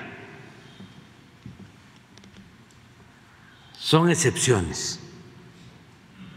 Bueno, eh, ahí, ¿cómo se le hace para llevar a cabo una reforma? Pues serían dos, tres cosas. Primero, eh, modificar planes de estudio es que fueron 36 años de política neoliberal prepararon sus cuadros para legalizar, para legitimar el saqueo. Necesitaban abogados formados de acuerdo al interés particular, no al interés público. Lo mismo, necesitaban economistas con esas características. Entonces, ¿qué es lo que se tiene que hacer? Llevar a cabo una reforma, esta sí, eh, educativa de fondo hacia adelante. Eh, porque es un asunto no de jueces, no de magistrados, no de ministros, es un asunto que tiene que ver con la abogacía, con la formación. Se tiene que revisar planes de estudios y tiene que haber un tronco común que tenga que ver con el humanismo, con la honestidad, con los valores, y de ahí ya la especialidad. Los buenos abogados, los buenos técnicos, científicos, pero un tronco común para fortalecer valores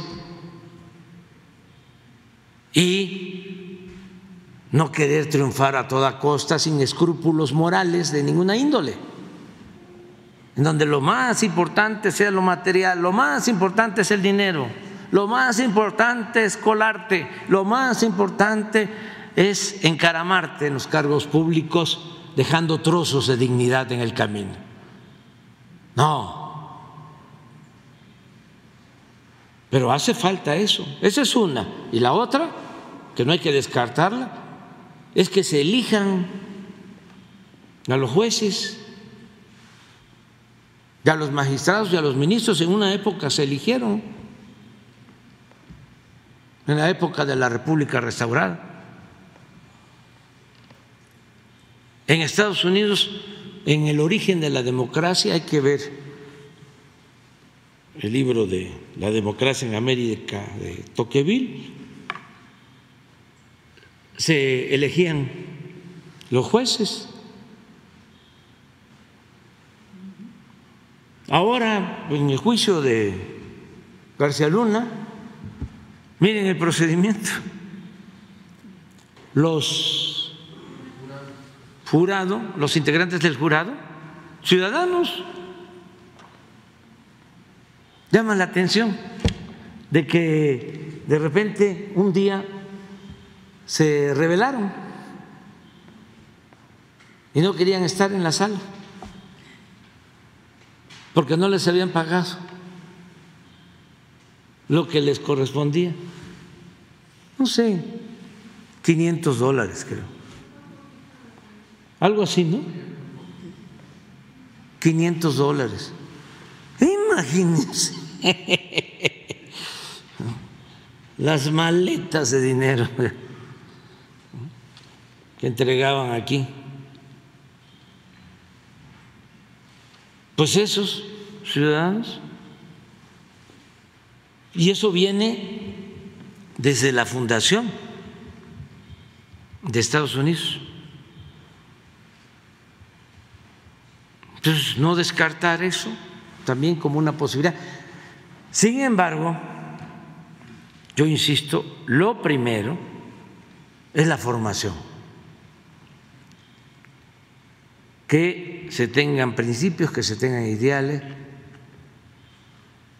y es en la abogacía y en todo, en general.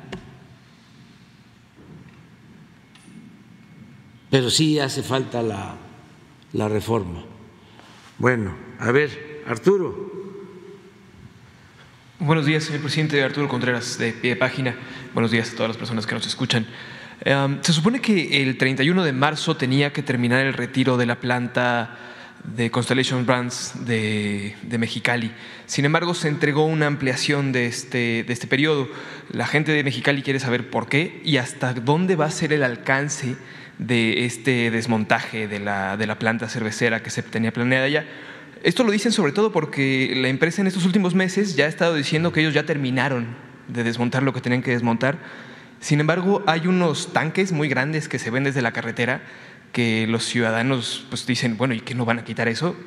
Porque es una amenaza constante contra el agua que tienen ellos. Entonces, saber un poco al respecto qué es lo que está pasando y hasta dónde va a llegar el desmonte de la planta. ¿Tienes información? Sí. Buenos días, gracias Arturo. Sí, tenemos información. En este caso, el presidente puso a una servidora a coordinar directamente el trabajo con el grupo. eh, y en trabajos que llevamos, se dio una ampliación, ellos querían una ampliación, la empresa de 12 meses, la ampliación fue de seis meses porque recordar que ellos se cambian hacia el puerto de Veracruz. Entonces lo que tienen ahí son silos muy, muy grandes y el planteamiento es que puedan desmontar en estos seis meses, no se llega a marzo, sino seis meses más, y que puedan llevar directamente todo eso al puerto de Veracruz. Se tuvo una reunión la semana pasada de dos días y tenemos ahí una minuta. Si gusta, te puedo hacer llegar la minuta, pero en concreto es, son seis meses más y ellos llevarían todos y en el caso de la instrucción del presidente, una servidora se encargará de revisar directamente que se cumpla con lo que se firmó por parte de la empresa. Gracias. Y en una segunda pregunta. O sea, eh, los de Constellation aceptaron el resultado de la consulta. eh, no se va a poner ahí la planta cervecera. eh, ya ellos adquirieron un terreno, están construyendo en Veracruz, cerca del puerto, la planta cervecera.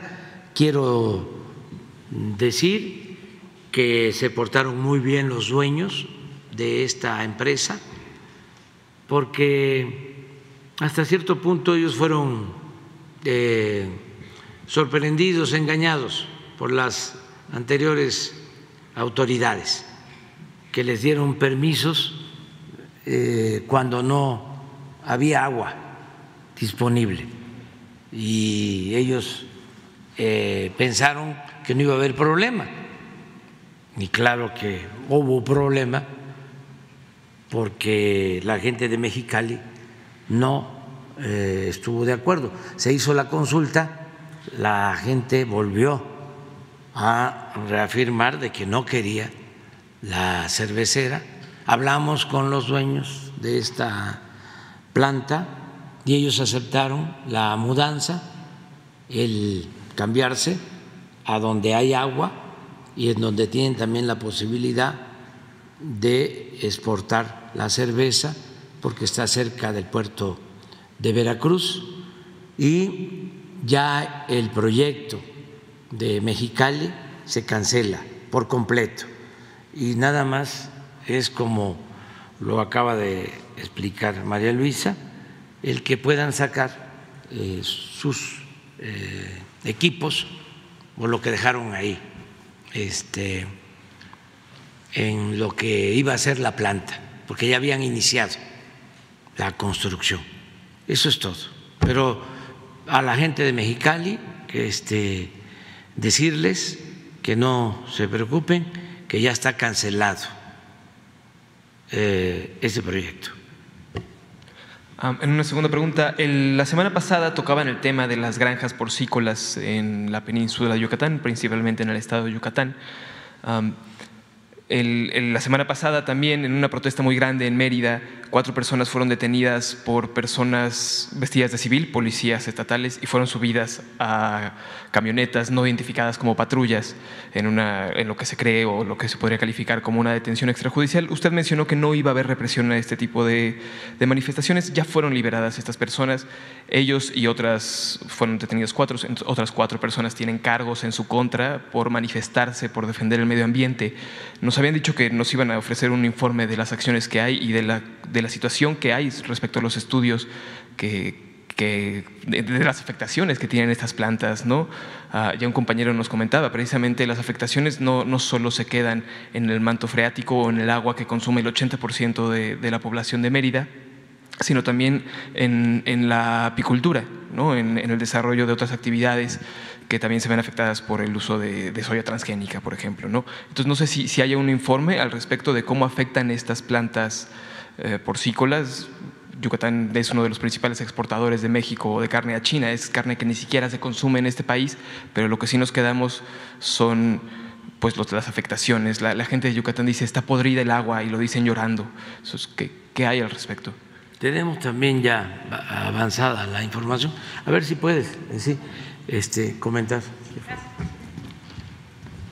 Sí, eh, tenemos nosotros información, compartirte que levantamos un dictamen diagnóstico ambiental. Este dictamen diagnóstico ambiental se comprende por estudios de agua directamente en algunas granjas porcícolas eh, que se tomaron estas muestras, sobre todo de biota, que es flora y fauna, y también de aire a través de dos instituciones. Una fue el INTI, Instituto Mexicano de Tecnologías del Agua, para todo lo del agua, y para lo que es aire, suelo y biota, flora y fauna, a través del INEC porque llevamos nosotros el material, hacemos las muestras. Después, estos resultados de dictamen diagnóstico ambiental los presentamos directamente al gobierno del Estado. Y sobre eso estamos trabajando en una mesa técnica para lograr tener una homogenización de un diagnóstico real, lo cual no existía. Compartirte que cuando iniciamos este tema de las granjas porcícolas, no sabíamos cuántas granjas había y la cantidad de cerdo que teníamos en las granjas. Haciendo una revisión administrativa teníamos un dato por parte de Conagua porque dan los permisos para el tratamiento de las aguas. En el caso de Profepa traía otros datos, también las representaciones, la representación Yucatán a través de la Semarnat y también lo que es oficinas centrales de Dejira y el gobierno del estado de Yucatán tenía otros datos y también lo que es el sector porcícola. Hoy les puedo decir que hay más de 500, 500 granjas en este lugar que tenemos localizado en dónde están cada una de las granjas y podemos nosotros subir a la plataforma este estudio o darlo a conocer cuando sea conveniente. Ya lo platicamos, se planteó directamente al gobernador Mauricio Vila, a su equipo que corresponde el trabajo ambiental y nuestro planteamiento ya nos sentamos también con el sector porcícola porque necesitamos trabajar. ¿Y qué es lo que necesitamos nosotros hacer directamente? Es, tenemos un problema, tenemos un problema donde ya puede pasarse de la contaminación del agua a una cuestión de salud directamente para la población. Compartirles que Mérida es uno de los, es la capital de Yucatán, pero es un lugar que no tiene drenaje y estamos hablando de un sistema kárstico. Como ven ustedes, ahí hay cenotes, entonces inmediatamente cuando hay precipitaciones, el ciclo del agua es inmediato, se rebasa. Entonces hay un, eh, un, problema y en este sentido lo que ya nosotros hicimos a través de tener este dictamen diagnóstico ambiental de los municipios donde se tienen granjas de cerdo, podemos detectar ya los focos rojos donde no puede haber ni un cerdito más, pero también tenemos que coayudar a trabajar directamente en cuatro municipios para que se vayan bajando el número de cerdos que tienen las granjas. ¿no? Entonces ya tenemos todo lo que es eh, técnicamente viable y ya también estamos en esas mesas de trabajo. Y en el caso de compartirte inmediatamente, también de manera rápida, estamos trabajando directamente con Jopelchen, que eso está en Campeche.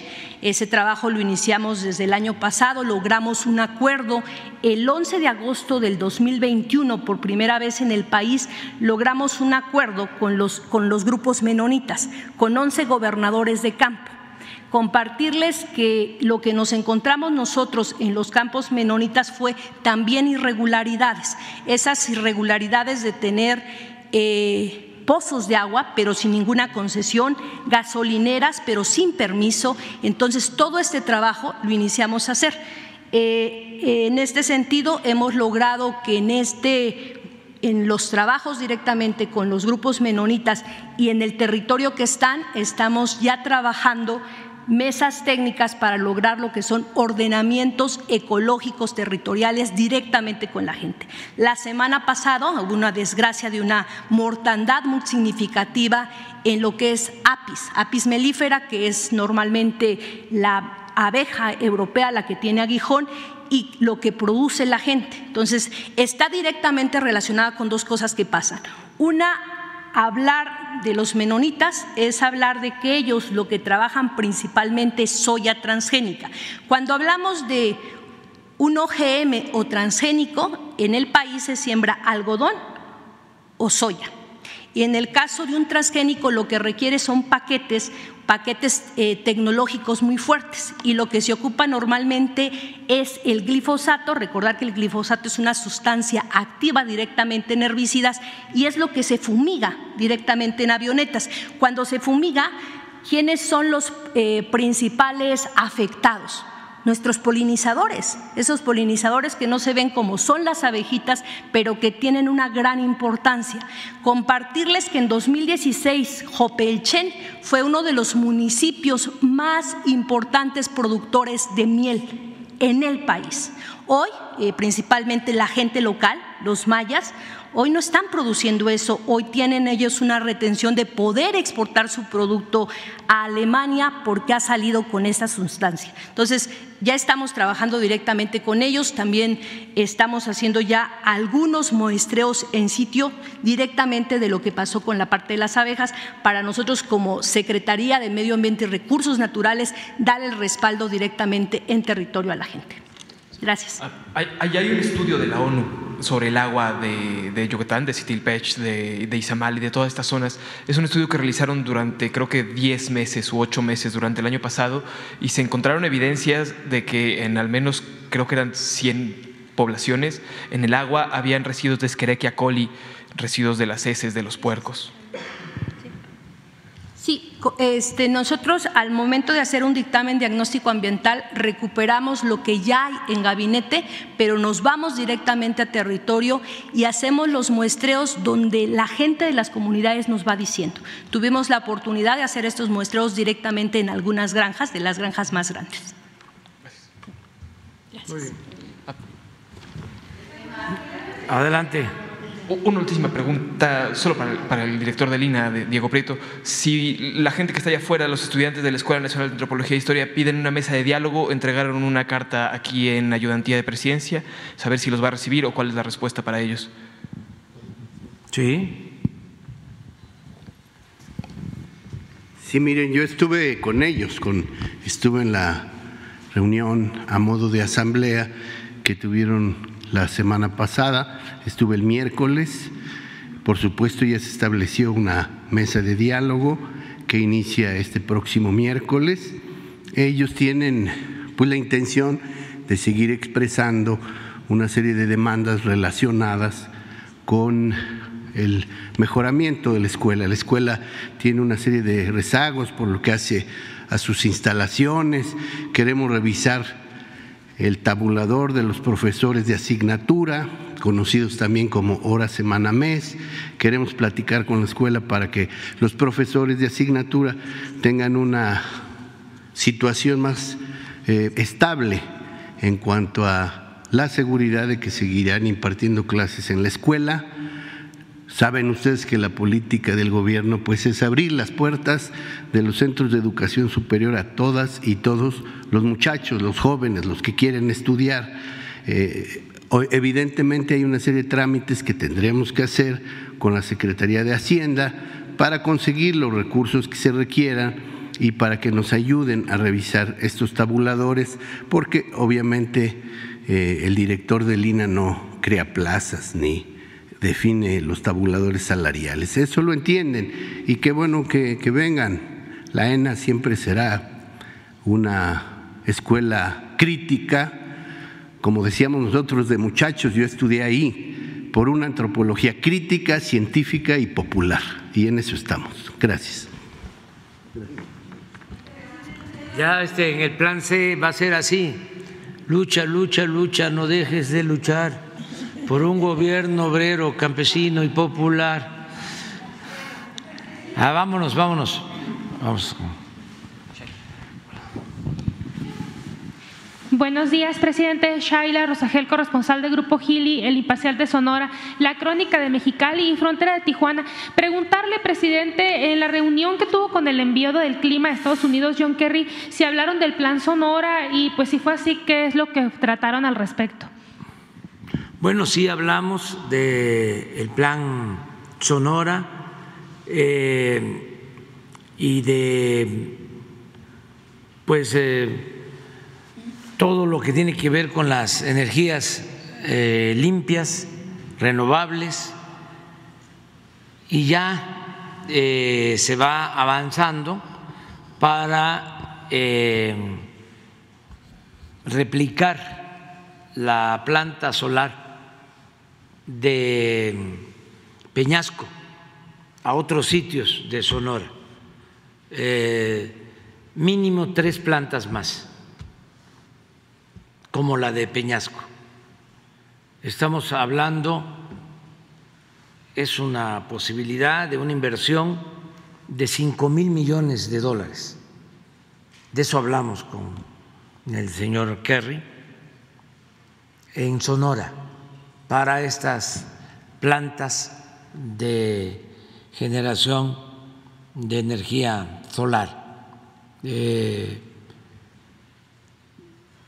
Hablamos de eso, hablamos del plan integral, de las bondades para la industria del futuro que tiene Sonora por eh, estas plantas solares, por el litio para la elaboración de baterías, eh, el cobre, eh, la cercanía con Estados Unidos, 500 kilómetros de frontera con Arizona.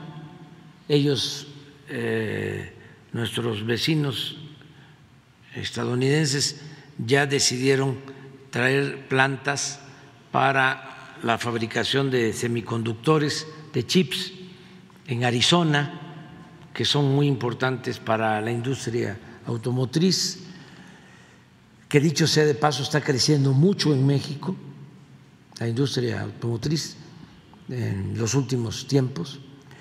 Entonces, hablamos de todo esto, eh, también del programa de rehabilitación de las plantas de generación de energía eléctrica con agua, es decir, las hidroeléctricas, todo lo que estamos haciendo, cambiando turbinas. Eh, y de un compromiso para el 24 de estar ya produciendo el 35% de toda nuestra energía con eh, em, agua, con viento, con sol, es decir, eh, con procesos de energías renovables, limpias, 35% de toda la producción. Se incluye también gas eh, para termoeléctricas, pero no combustóleo, no carbón, por ejemplo. Entonces, eh, fue muy bueno el encuentro. No solo hablamos de esto, eh, lo invitamos a Oaxaca y estuvo muy contento porque pues es un político de mucha eh, tradición y muy estimado, muy respetado en Estados Unidos, amigo del presidente Biden. Y pues es eh, un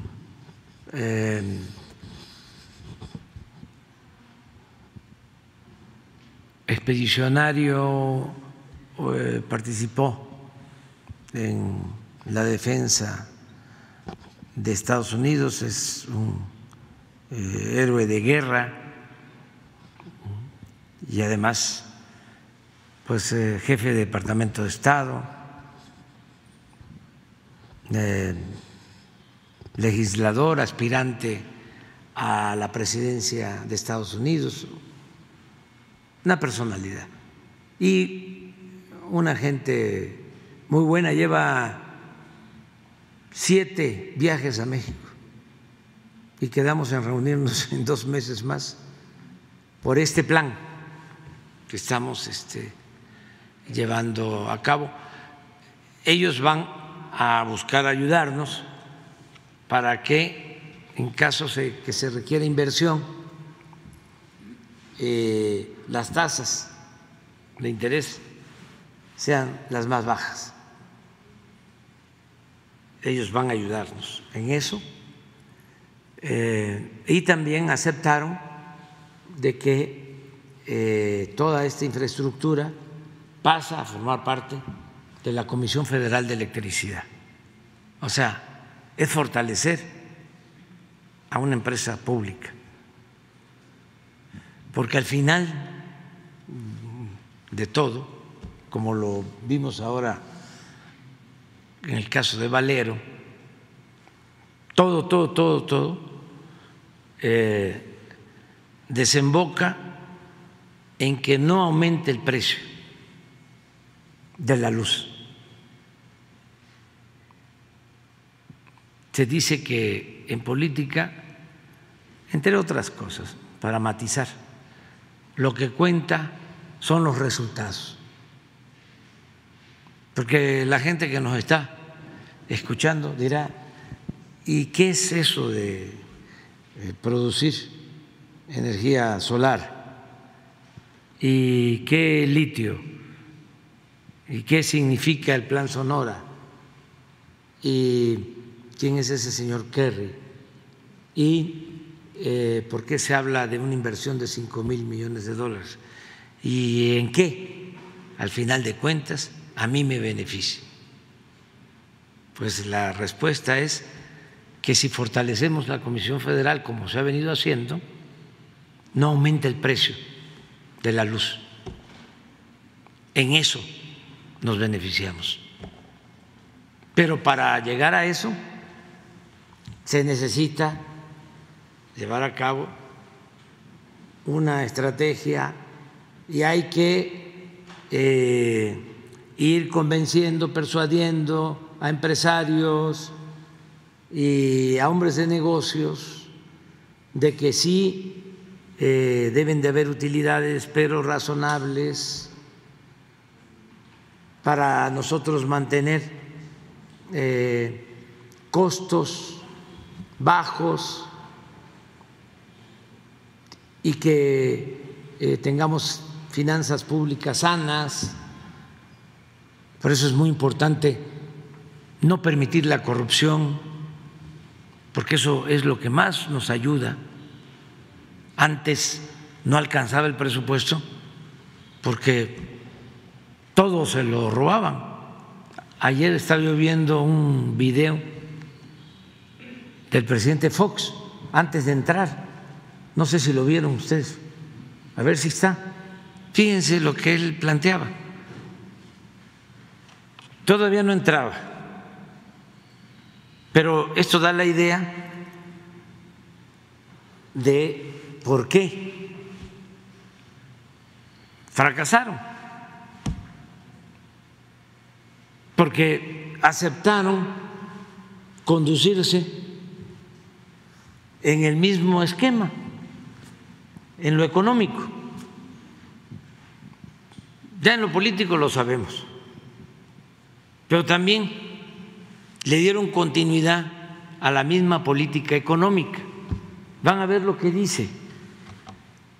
Ya lo tenían ya bien eh, convencido los tecnócratas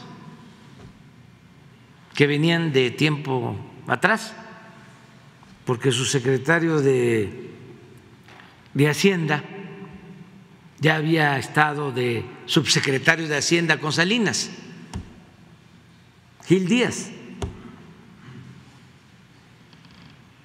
Entonces era lo mismo. Entonces llega él con la bandera del cambio y no hace nada para romper ese esquema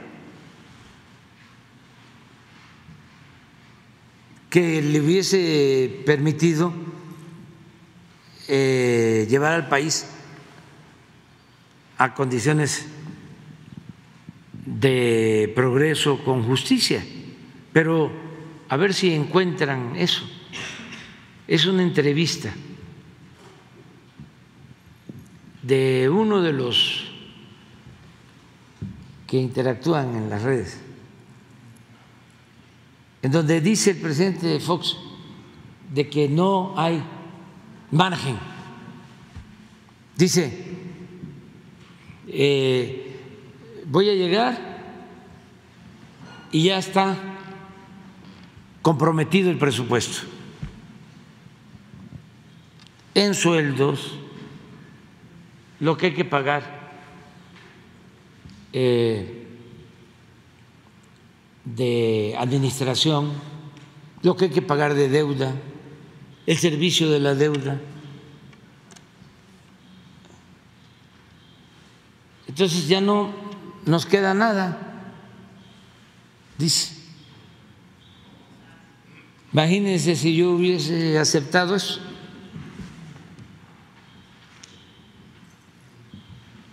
¿Cómo que no va a haber? Había muchísima tela de dónde cortar, pero había que cambiar. No había que condonar los impuestos, por ejemplo, que él condonó. Y fue exactamente este, cuando eh, alcanzaron los precios del petróleo un nivel muy alto, con él y con Calderón. Es cuando más dinero se obtuvo por precios altos en el petróleo. Pero eh, ojalá y aparezca, porque eh, lo dice con mucha naturalidad y, franqueza. Pero eh, nosotros eh, tenemos que plantear, bueno, en el caso de los energéticos, ¿qué decían? Aquí podríamos poner un video, cuando estaba en campaña MIT, que lo llevaron también a una trampa allá a Guadalajara a una reunión. Y entonces quiere explicar el por qué aumentaba la gasolina y una rechifla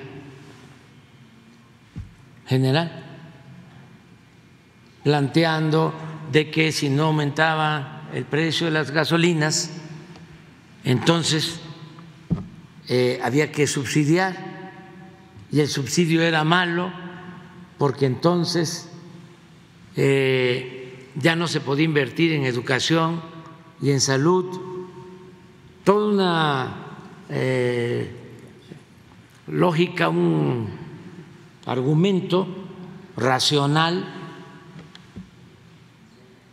hasta cierto punto, pero la gente,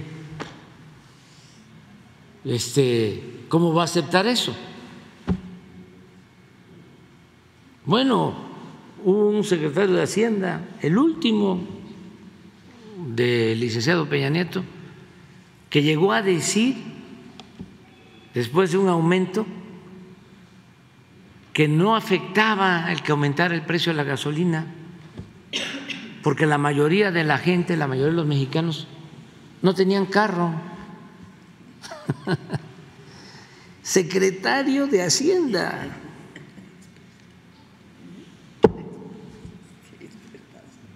Les aseguro que no eh, miento, que es cierto. Pero como es de los eh, hijos predilectos del régimen, ¿no? De, de antes, y además este, protegido por los medios de información, a callar, a este, silenciar todo.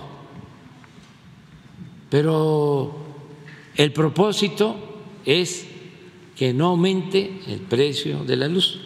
Presidente, y estas tres plantas que se están, que, de las que hablaron, eh, ya tienen decididos en qué municipios van a estar y cuándo iniciaría la construcción de estas plantas. Si le va a tocar a usted esta inversión de la que habla va a ser pública, privada. Sí, sí me va a tocar iniciarlas, este, porque son cuatro, contando la de la de Peñasco, que ya está en su primera etapa. Entonces, es eh, tres más. Y. ¿Cuál? Pero era un comercial, ¿no? ¿De quién? Es que escuché Jumex, esos. A eso les devolvieron también impuestos en ese tiempo. Este, hablando de. No, es que este, puede uno pasar de un tema a otro, ¿no? y este, era una telaraña de corrupción, una red de componendas y de complicidades. Bueno, te decía, este, ya es igual que la de Peñasco, pero son tres sitios que se tienen que definir. Eh, lo está haciendo ya la Comisión Federal de Electricidad porque también estas este, plantas necesitan respaldo, es decir, necesitan una planta eh, termoeléctrica que eh, esté respaldando para cuando no hay sol, este, y que no dejen de producir energía. Y eh, que no se deje de producir energía en todo el sistema, en la red y también se están contemplando más de 200 kilómetros de líneas de transmisión hacia eh, Tijuana, hacia eh, Baja California. Eh, eso está en el programa. Pronto vamos a informar. no me va a corresponder a mí este, terminarla. a lo mejor una primera etapa, eh, dependiendo ¿no? si se hacen las licitaciones pronto, si se resuelve lo financiero, eh, pero sí me gustaría iniciarlo, dejarla iniciada, que eso este, se puede terminar pronto en 2025, este, lo del Plan Sonora. Gracias, presidente. Y en una segunda pregunta, presidente, en Estados Unidos se está buscando eh, pues la prohibición del TikTok porque hay desconfianza en esta en esta aplicación. Otros países como en Canadá, como Reino Unido también se ha hecho, se, se están haciendo prohibiciones de manera parcial. Hay eh, países donde ya ha sido prohibida de, de manera total. Eh, preguntarle, eh, ¿usted qué opina de esto? Si aquí en México usted también llamaría. Aquí no, aquí no prohibimos. Aquí no. Este, libertad eh, completa. Eh, no eh, tenemos nosotros ninguna preocupación de ese tipo. Y se garantiza la libre manifestación de las ideas y no prohibimos prohibido prohibir. Eh, Gracias, presidente. Y nada más por último, eh, dijo que iba a ir a una gira, eh, creo que este fin de semana va a ir a Baja California. y preguntarle aquí, eh, que, cuál es su agenda ahí en Baja California, que, a, a quiénes va a ver, qué temas va a tratar. Sería todo. Voy a la supervisión de las sucursales del Banco de- del Bienestar. Eh, vamos a Chihuahua, a Ciudad Juárez. Vamos a estar en Tijuana, en La Paz, en Culiacán. Vamos también a evaluar eh, la presa de Santa María en el sur de Sinaloa y vamos a estar en Tepic eh, también para eh, Banco de Bienestar. En todos los casos pues, va a ser Banco de Bienestar. Eh, solo en Sinaloa y en Nayarit vamos a tener evaluaciones sobre eh, los planes hidráulicos, las presas, los eh, canales de riego en los dos estados y en el caso especial de Nayarit, carreteras que se están construyendo desde eh, Vallarta a Tepic se está modernizando eh, toda la vía de carretera, todas las vías eh, de carreteras que hay. Eh, ya llevamos avances importantes. Se va a poder llegar en autopista desde Guadalajara hasta eh, Vallarta, de Vallarta en autopista a Tepic. Eh, son obras muy importantes, ya se están abriendo incluso tramos, ya en diciembre de este año vamos a tener prácticamente terminado todo el circuito carretero moderno. eh, Nayarit, Jalisco. Eh, se va a poder hacer en muy poco tiempo desde Guadalajara a, a Vallarta, a toda la Riviera Nayarita. Eh, se decidió construir la autopista de Tepic a Compostela, se va a hacer de Tepic a Compostela hasta la playa, hasta Boca de Chila, 45 minutos, máximo una hora la, toda la costa de Tepic.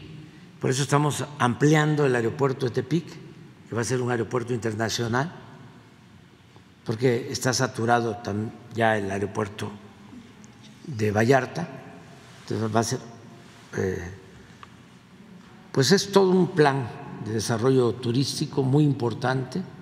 Ahí en Boca de Chila se está haciendo eh, un muelle, una base naval, eh, hotel, eh, es una playa muy bella y se va a poder embarcar con los ferries que compramos, que ya están visitando a las Islas Marías, se van a poder embarcar eh, turistas nacionales, extranjeros, también de Nayarit, de Boca de Chila, no solo de San Blas y de Mazatlán, a Islas Marías, ahí frente a Chila, Boca de Chila, está la isla Cleofas, muy cerca.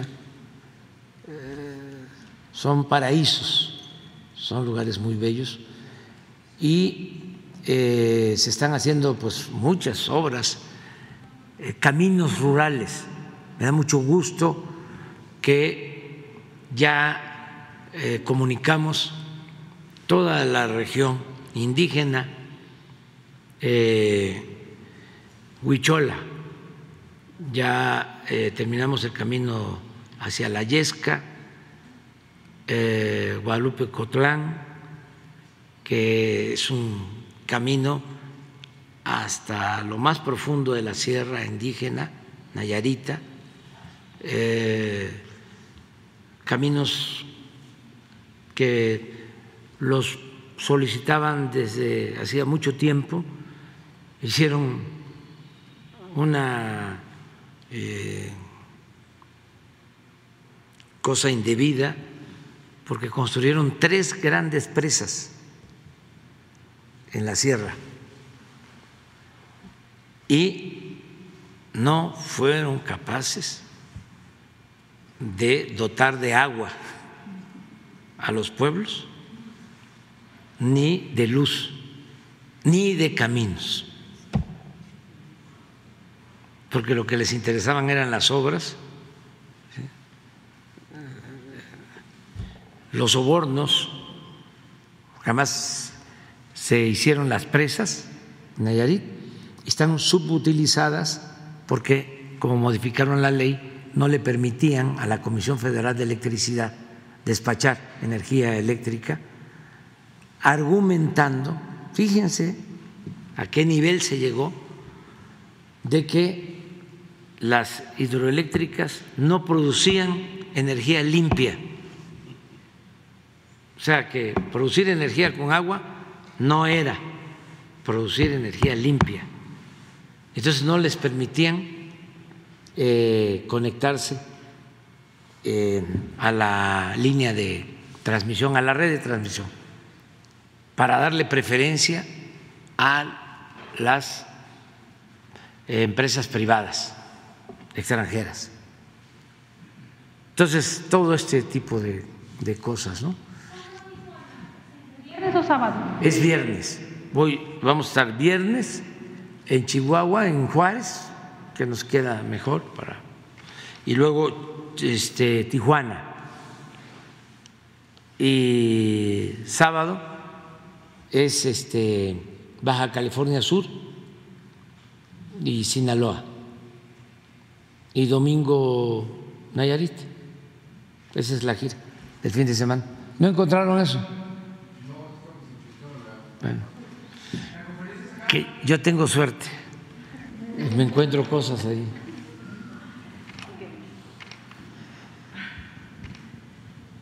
Muy buenos días, señor presidente. Janet Galindo, de Grupo Transmedia La Chispa, Campeche, Quintana Roo, Yucatán, eh, Ciudad de México, Estado de México. Um, ya que estaba tocando el tema, aprovechando que estaba tocando ahorita parte del tema turístico, quisiera preguntarle o si usted tiene alguna opinión, alguna sugerencia hacia los empresarios, ya que en estos momentos se está llevando el eh, Tianguis Turístico en su cuadragésima séptima edición aquí en la Ciudad de México. Eh, ya que usted estaba tocando ahorita ese tema, no sé si hay alguna sugerencia para que y qué opina de esta reunión del Tianguis Turístico. Ah, muy bien. Este, el turismo tiene eh, mm, muchas posibilidades de crecimiento y eh, es una actividad muy noble, eh, tiene muchas ventajas.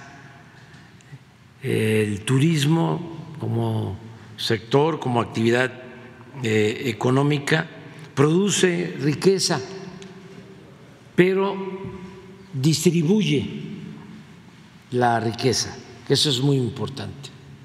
Hay actividades económicas en donde eh, la riqueza se acumula, pero no se distribuye. En el turismo, eh, con el turismo se beneficia mucha gente, eh, restauranteros, desde luego transportistas, las líneas aéreas, los trabajadores. Es eh, una actividad muy importante y tiene mucho futuro, está creciendo. Hablábamos de la Riviera eh, Nayarita, eh, va a crecer todavía más. Eh, los cabos siguen estando en los primeros lugares en afluencia turística, en crecimiento económico. Lo del sureste es para eso. Eh, al mediano plazo, ya cuando nosotros no estemos en este mundo, este, lo que va a sustituir al petróleo, porque aunque todavía va a usarse petróleo por dos, tres décadas, esa es mi proyección, eh, lo que va a sustituir en el sureste como fuente de, de vida, de trabajo, de bienestar, va a ser el turismo.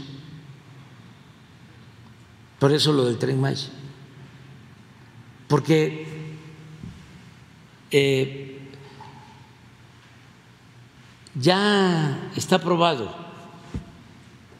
Eh, se inició el proyecto de Cancún, se empezó a definir a finales de los 60 y comenzó su construcción, que no había nada, nada, en los 70 del siglo pasado. Y empezaron a construirse los hoteles y el auge en ese paraíso. Bueno, a partir de los 80, ya con las crisis económicas, eh, 90, mucha gente del sureste tuvo como opción para salir adelante el eh, emigrar hacia Cancún, porque durante tres décadas Cancún crecía por el turismo a tasas del 8 y del 10 por ciento anual. Entonces, de Campeche, de Tabasco, de Chiapas, incluso de Yucatán, pero también de Veracruz, de aquí de la Ciudad de México, muchísima gente a buscarse la vida allá, a Quintana Roo.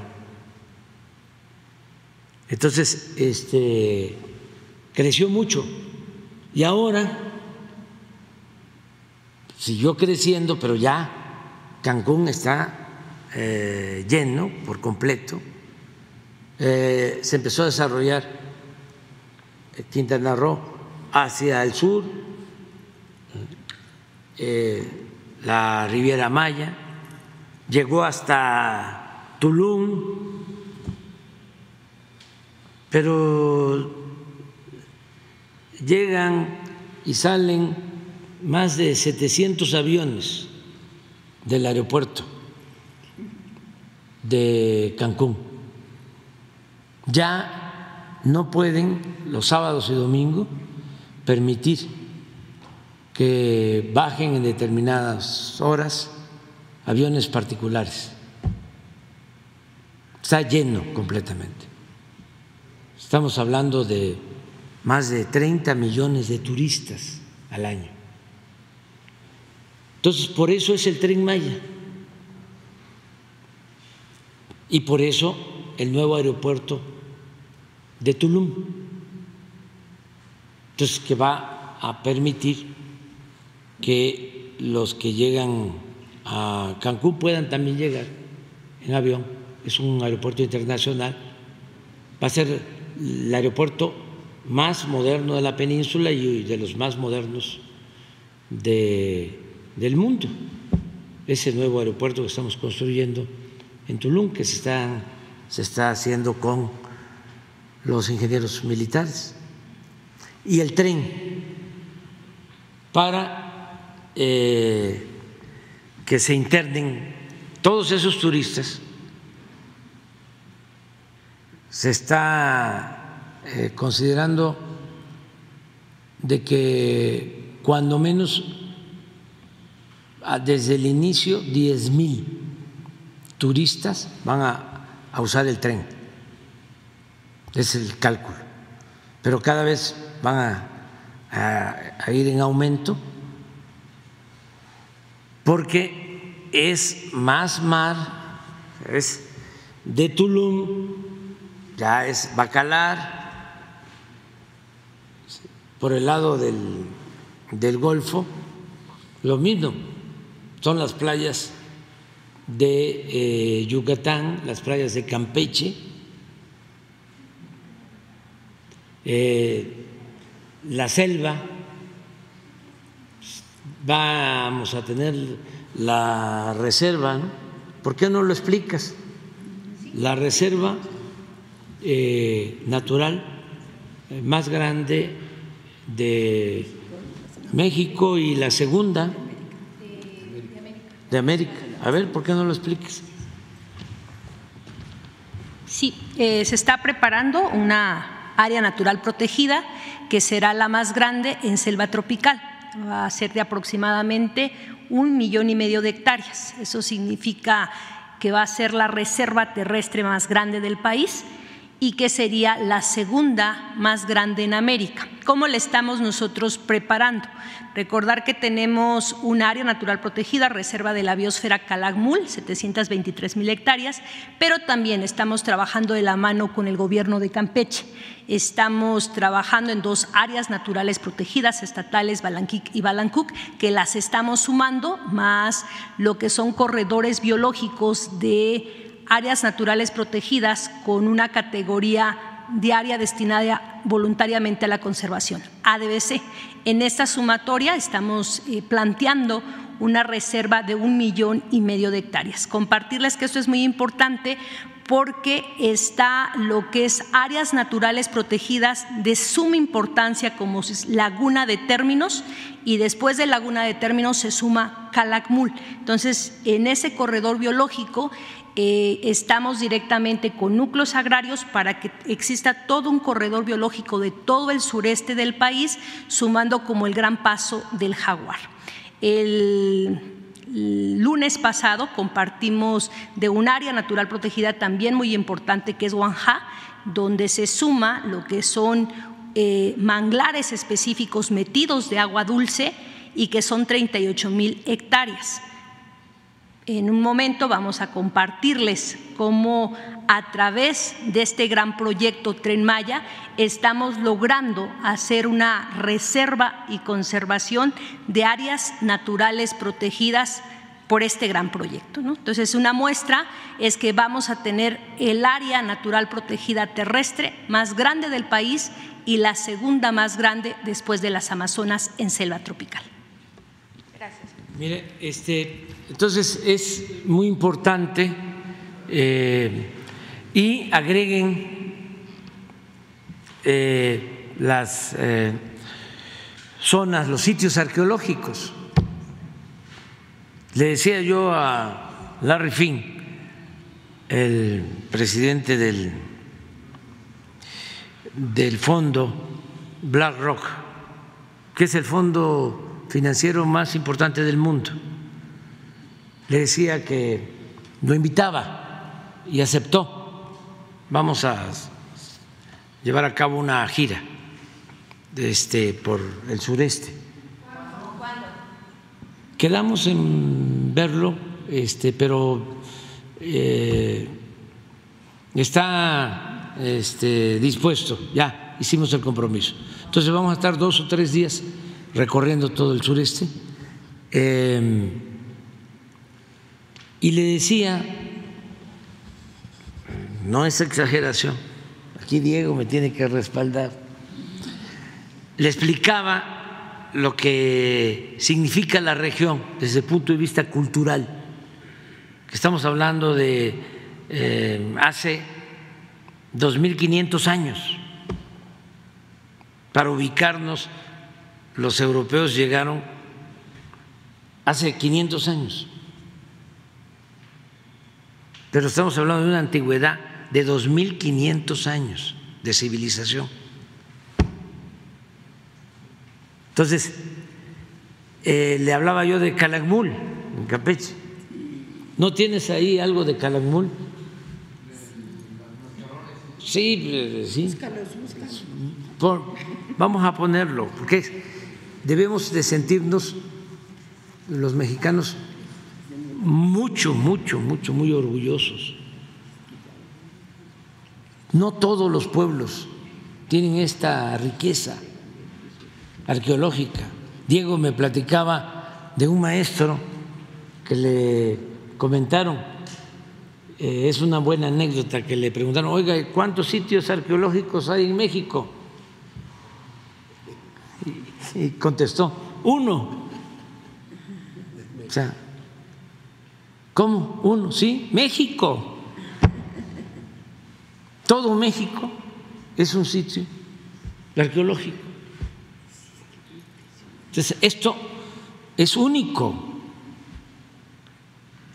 Entonces le comentaba a la Refin, le decía, mira, eh, es tanta la riqueza arqueológica, artística, cultural de la región maya, que vamos a ir a Calakmul. No es, no es, no es, no es.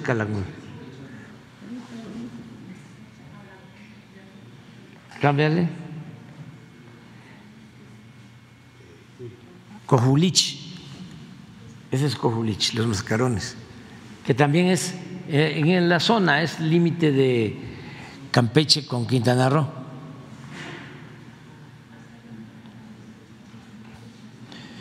Pero le decía, vamos a ir a Calakmul. Ese sí es.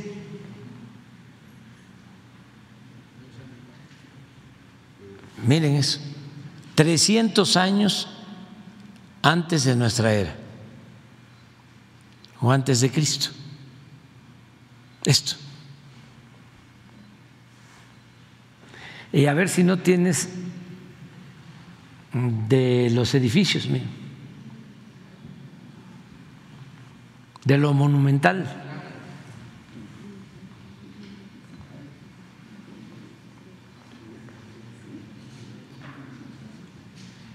Le dije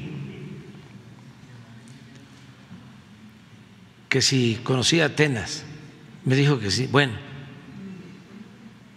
bueno, bueno, bueno. Esto es como Atenas. Y no se conoce, porque todo esto quedó abandonado desde antes de que llegaran los europeos, los este, españoles.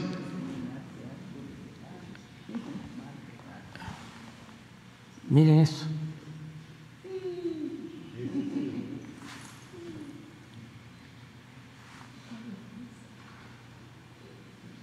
Y se abandonó durante toda la colonia, siglos. Entonces, eh, no había pobladores. Todo Quintana Roo en el porfiriato eh, alcanzó a tener una población de 10 mil habitantes, lo que ahora es ese paraíso. Antes era una cárcel, era la Siberia tropical. Ahí mandaban a todos los opositores al régimen porfirista.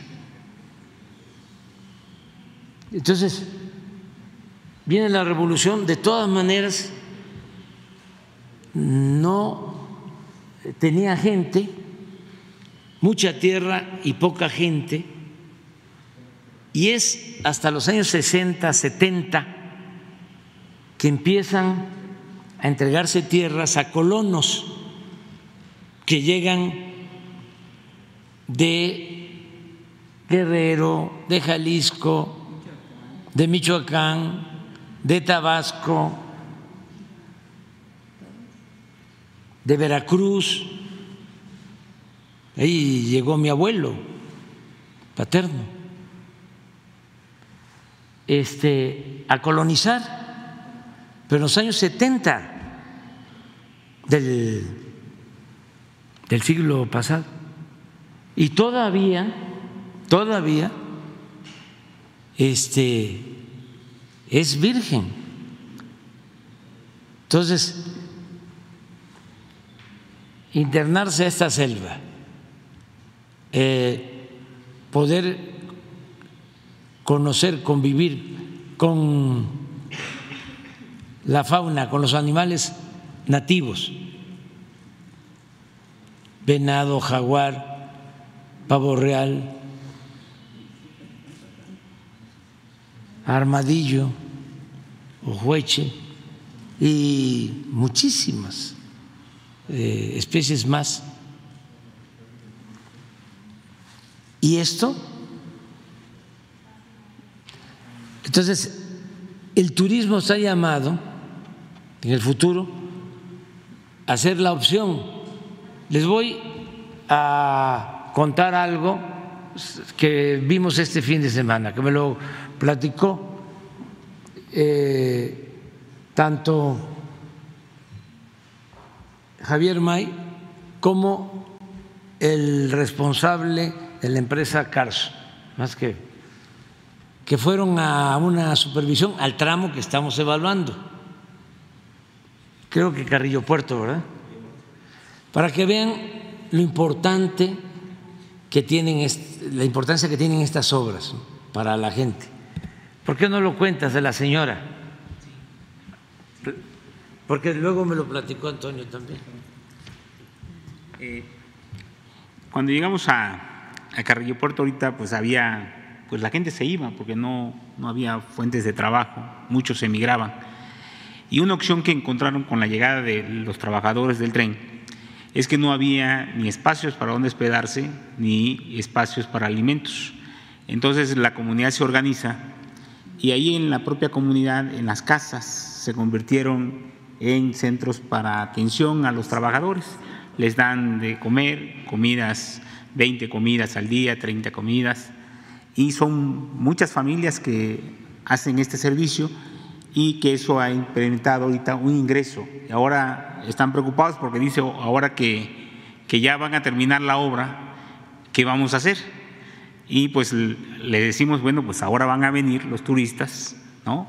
a Carrillo Puerto y ustedes van a seguir haciendo esta actividad y los vamos a ayudar y los vamos a organizar de otra manera.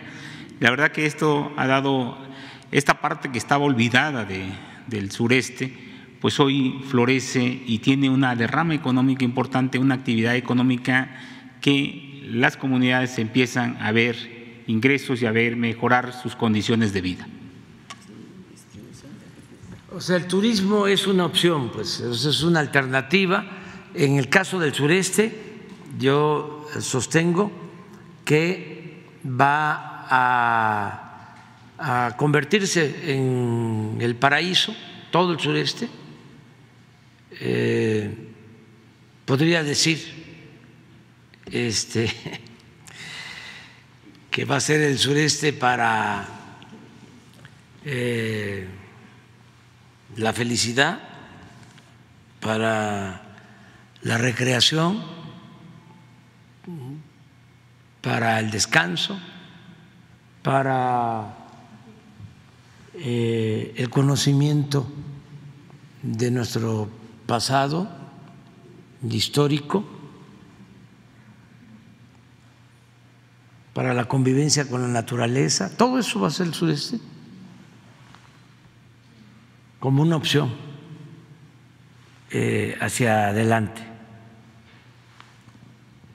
Y pues imagínense, se tiene agua, por eso hay que cuidar el agua subterránea de la península de Yucatán, pero todo el sureste. En el sureste está el 70% del agua del país.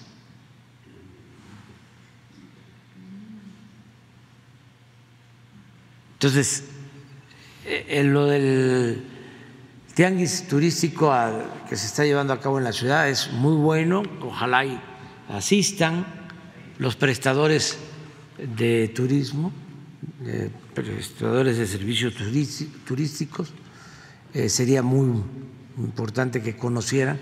Hay es, este, exposición del tren Maya y de muchas cosas. Este, y es muy bueno. Ok. Mande. Porque este no es que de- miren aquí ando con Antonio cuánto cuánto terminaron ayer de terraplén, terracería y colocación de, de rieles. Se hacía el cálculo que eran 600 kilómetros. 600 kilómetros ya, pero todavía, como dicen mis paisanos veracruzanos o mis paisanos tabasqueños, le zumba todavía o le cuelga. Este, entonces tenemos que estar ahí eh, supervisando, pero vamos bien y queremos inaugurar en diciembre. Pero pues, eh, realmente no eh, comprometo ningún fin de semana, porque es supervisión. Si no, no este, eh, avanzamos. O sea, son muy responsables las empresas, muy responsables los servidores públicos, contamos con el apoyo de las gobernadoras, los gobernadores de todo el país, pero es importante estar. Presente.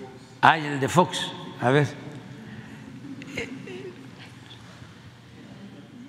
No es este, un cuestionamiento de fondo, es cómo somos distintos, pues. Y además, qué bien que somos distintos. No puede eh, ser que solo eh, prevalezca, exista un pensamiento, no puede haber pensamiento único. Pero esta es parte del fracaso. No tomaba posición y ya lo tenían terapiado los tecnócratas. Cuando él venía de un movimiento que era la esperanza de cambio, de transformación. Y él lo que hace es que se ajusta, lo meten en el molde y no es capaz de decir, así no va a ser. Claro que vamos a cambiar. Lo eh, difícil se logra, lo imposible se intenta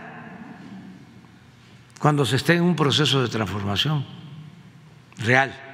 Entonces, miren lo que comenta. A ver si está.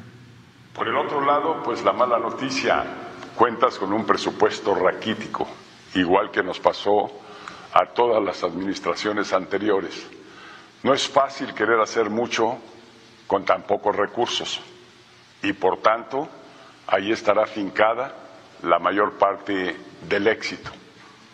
Es posible que algunos ahorros aumenten el presupuesto disponible para gasto público, para implementar nuevas políticas públicas, pero hay una carga acumulada de mucho tiempo en pensiones y jubilaciones, en sueldos y salarios de la burocracia y de las instituciones de gobierno. Hay mucha carga acumulada en deuda y en pago de intereses de la deuda. Hay pues muchos llamados irreductibles en el presupuesto.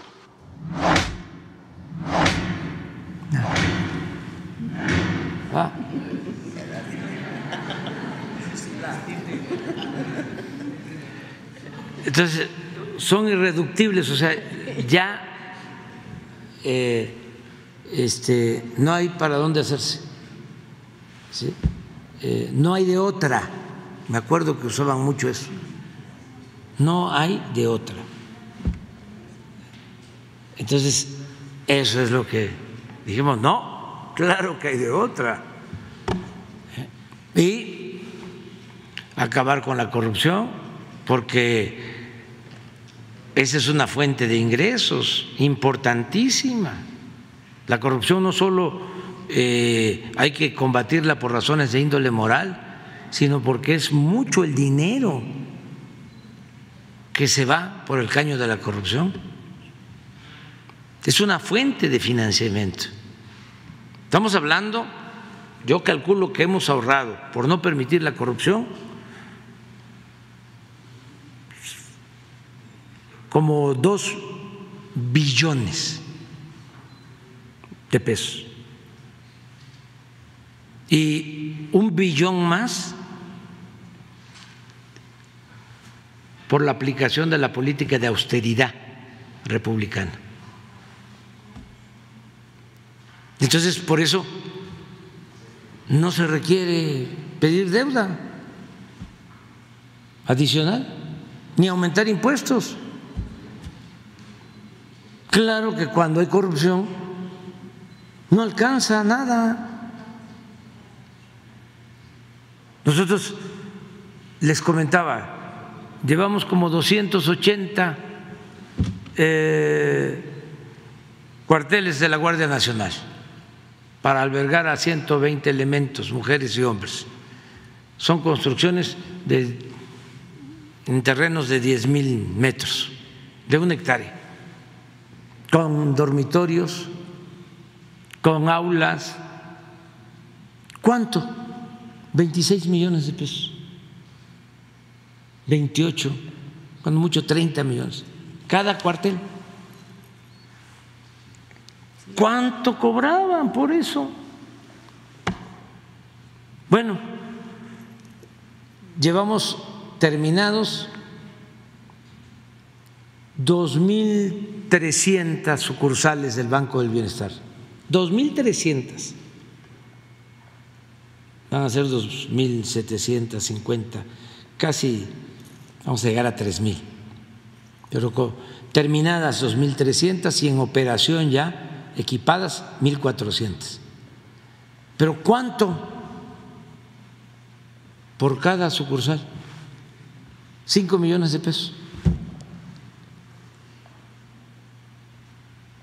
Como se diría coloquialmente, aunque no les guste a los que quieren una sola habla, un solo lenguaje, aunque no les guste, les digo, ¿dónde lo van a agarrar? El aeropuerto, estimado en 300 mil millones, pagamos la indemnización 100 mil. ¿Cuánto costó la construcción del nuevo aeropuerto? 75 mil. Total 175 para 300 mil. ¿Cuánto nos ahorramos? 125 mil. No cerramos el aeropuerto como lo tenían contemplado, actual. No se cerró el aeropuerto militar de Santa Lucía. Pero no hay corrupción. Ustedes saben, nada más que no eh, se hacen las publicaciones, porque ustedes pueden hacer la investigación, pero al momento de ir allá al departamento de corte y confección, ahí ya no pasa. Pero una empresa periodística iba a ser la pista principal del aeropuerto de Texcoco. ¿Cómo no van a estar molestos? Por eso dicen que ya ni las ayudas, eso dice Fox, ya ni la señora de la ayuda llega a vender ahí porque no hay nadie. Ahí espantan. Pues no. Ahí va. Y ya en diciembre ya es autosuficiente el aeropuerto y cada vez más vuelos y ahora toda la carga va a llegar ahí y va a ser un gran aeropuerto. Es tan importante esa decisión que se tomó por mandato del pueblo, que miren, ahora que hay necesidad de agua en la ciudad, como para abastecer de agua el aeropuerto se hicieron exploraciones y en esa zona del Valle de México, norte, hay agua en el subsuelo. Ahora se está auxiliando a la Comisión de Agua para que al Estado de México y a la Ciudad de México se le abastezca de agua de eh, los terrenos del aeropuerto Felipe Ángeles, con pozos que se perforaron allá. Les voy a dar otro dato. El actual aeropuerto tiene 600 hectáreas. El aeropuerto Felipe Ángeles tiene más de tres mil, porque tenía como 2.200 y se compraron como 1.200, 1.500 hectáreas. Es un gran aeropuerto. Bueno, y ahorramos 125 mil millones de pesos. Entonces regresamos a lo mismo. Si no hay corrupción, el presupuesto alcanza, rinde. Entonces, cuando escuchamos al presidente Fox, que de manera sincera dice, ¿cómo le voy a hacer? A mí también me llegó a plantear lo mismo, como en esos tiempos. Era yo jefe de gobierno, ya él era presidente electo, y quería que yo aprobara el aumento del IVA, que yo ayudara para que se aumentara el IVA. Y le dije que no. Y su este, argumento era de que hacía falta dinero. Y en sus palabras eh, decía, es que hay que hacer más grande el pastel. No se me va a olvidar nada de eso. Hay que hacer más grande el pastel, Andrés Manuel. Necesitamos hacer más grande el pastel. Digo, no, hay que buscar otra forma de resolverlo. No vamos nosotros a apoyar el aumento del IVA. Le digo, porque va a afectar mucho el aumento del IVA a la gente humilde. Ese impuesto, el impuesto al consumo, es el que más afecta a la población, porque el impuesto sobre la renta es para las utilidades, pero este tiene que ver directamente con el consumo. Y ahí también me dijo, no, si aumentamos el IVA va a haber más ingresos, va a estar más grande el pastel y les vamos a devolver a la gente lo que tenga que aportar adicional. Y utilizó esa expresión coloquial, se los, se los vamos a devolver, a devolver copeteado. y entonces, este, y ahí le contesté, le digo, ¿sabe qué? Que cuando les devuelvan lo del IVA, como decía Keynes, ya vamos a estar muertos. Entonces mejor no les devuelva nada, que no aumente. Pero ya lo tenían atrapado, bueno, a lo mejor no les costó mucho trabajo porque él también pensaba de esa forma, ¿no? Pero ya estaba así. Entonces, no, eh, claro que hay eh, otras eh, opciones, porque la política neoliberal fue así, eh, tajante y eh, rígida, cuadrada. No tomaron en cuenta eh, las características específicas, históricas, sociales, económicas de los países. Se aplicó igual en todos lados. La llamada reforma energética, la llamada reforma fiscal, la llamada reforma educativa, la llamada reforma laboral, igual en todos lados, en España, en México, en cualquier lado. Y fue un rotundo fracaso. Claro, se beneficiaron los de arriba, pero para los pueblos fue fatal la aplicación de esa eh, política. Entonces, eh, ya nosotros afortunadamente, pues no nos guiamos por esos esquemas, pero lo del turismo pues es muy importante. Ok, y rápidamente, em, eh, se continúa con el plan que ya tiene, inaugurarse el tren Maya para eh, diciembre, ¿verdad? ¿Usted haría un recorrido en un primer recorrido? ¿Usted estaría presente?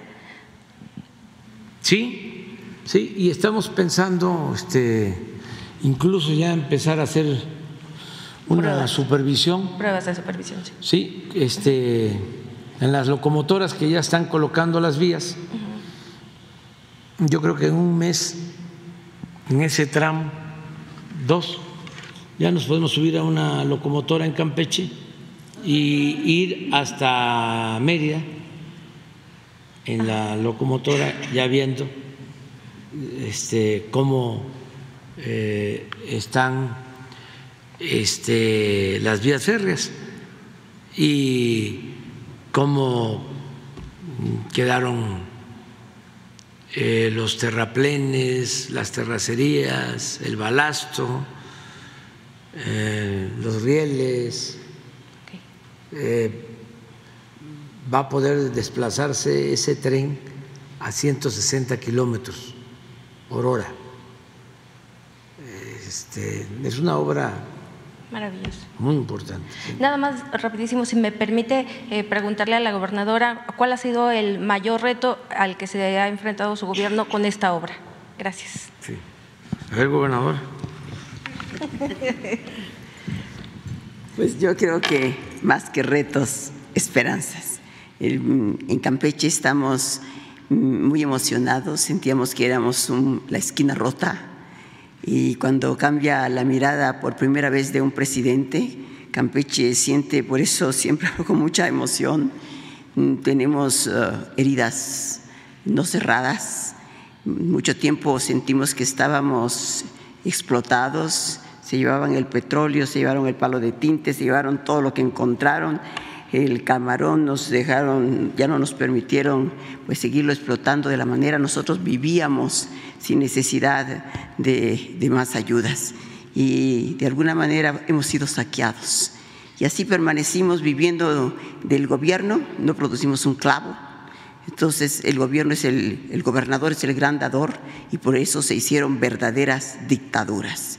No hay contrapesos. Entonces cuando llega Andrés Manuel con una mirada hacia el sureste visionaria, pero llena de, comprensión, de entender qué pasaba, y empieza a hacer este tren Maya, pero que no solo va a recorrer ya el puro tren, de transporte, no, esto es eh, todas las obras que se dicen complementarias, 1380, pero para darles un ejemplo, una de las obras complementarias es el acueducto que va a llegar el agua a Ispujil, que fue un pueblo, yo le decía, el más triste de la tierra, nunca tuvo agua. Son obras monumentales, el puro acueducto, eso vale todo esto que se está haciendo, pero son trabajadores del mismo lugar, entonces hoy hay trabajo. Para encontrar los 2.500 en tres días, ya no teníamos ni gente, porque unos están sembrando vida, porque por donde pasa las, el, el tren todas las comunidades tienen servicios extraordinarios. El ejército todos los días está haciendo obras. Es una obra, por eso es muy difícil a veces de explicarla eh, de una sola vez a pesar de que se ha hecho todo este esfuerzo. Nosotros más que eh, problemas queremos, claro, los que pueden suscitar los grupos de la derecha que empiezan a mm, tratar de eh, asustar para que pidan lo que no es, lo que no merece, lo que no vale una tierra.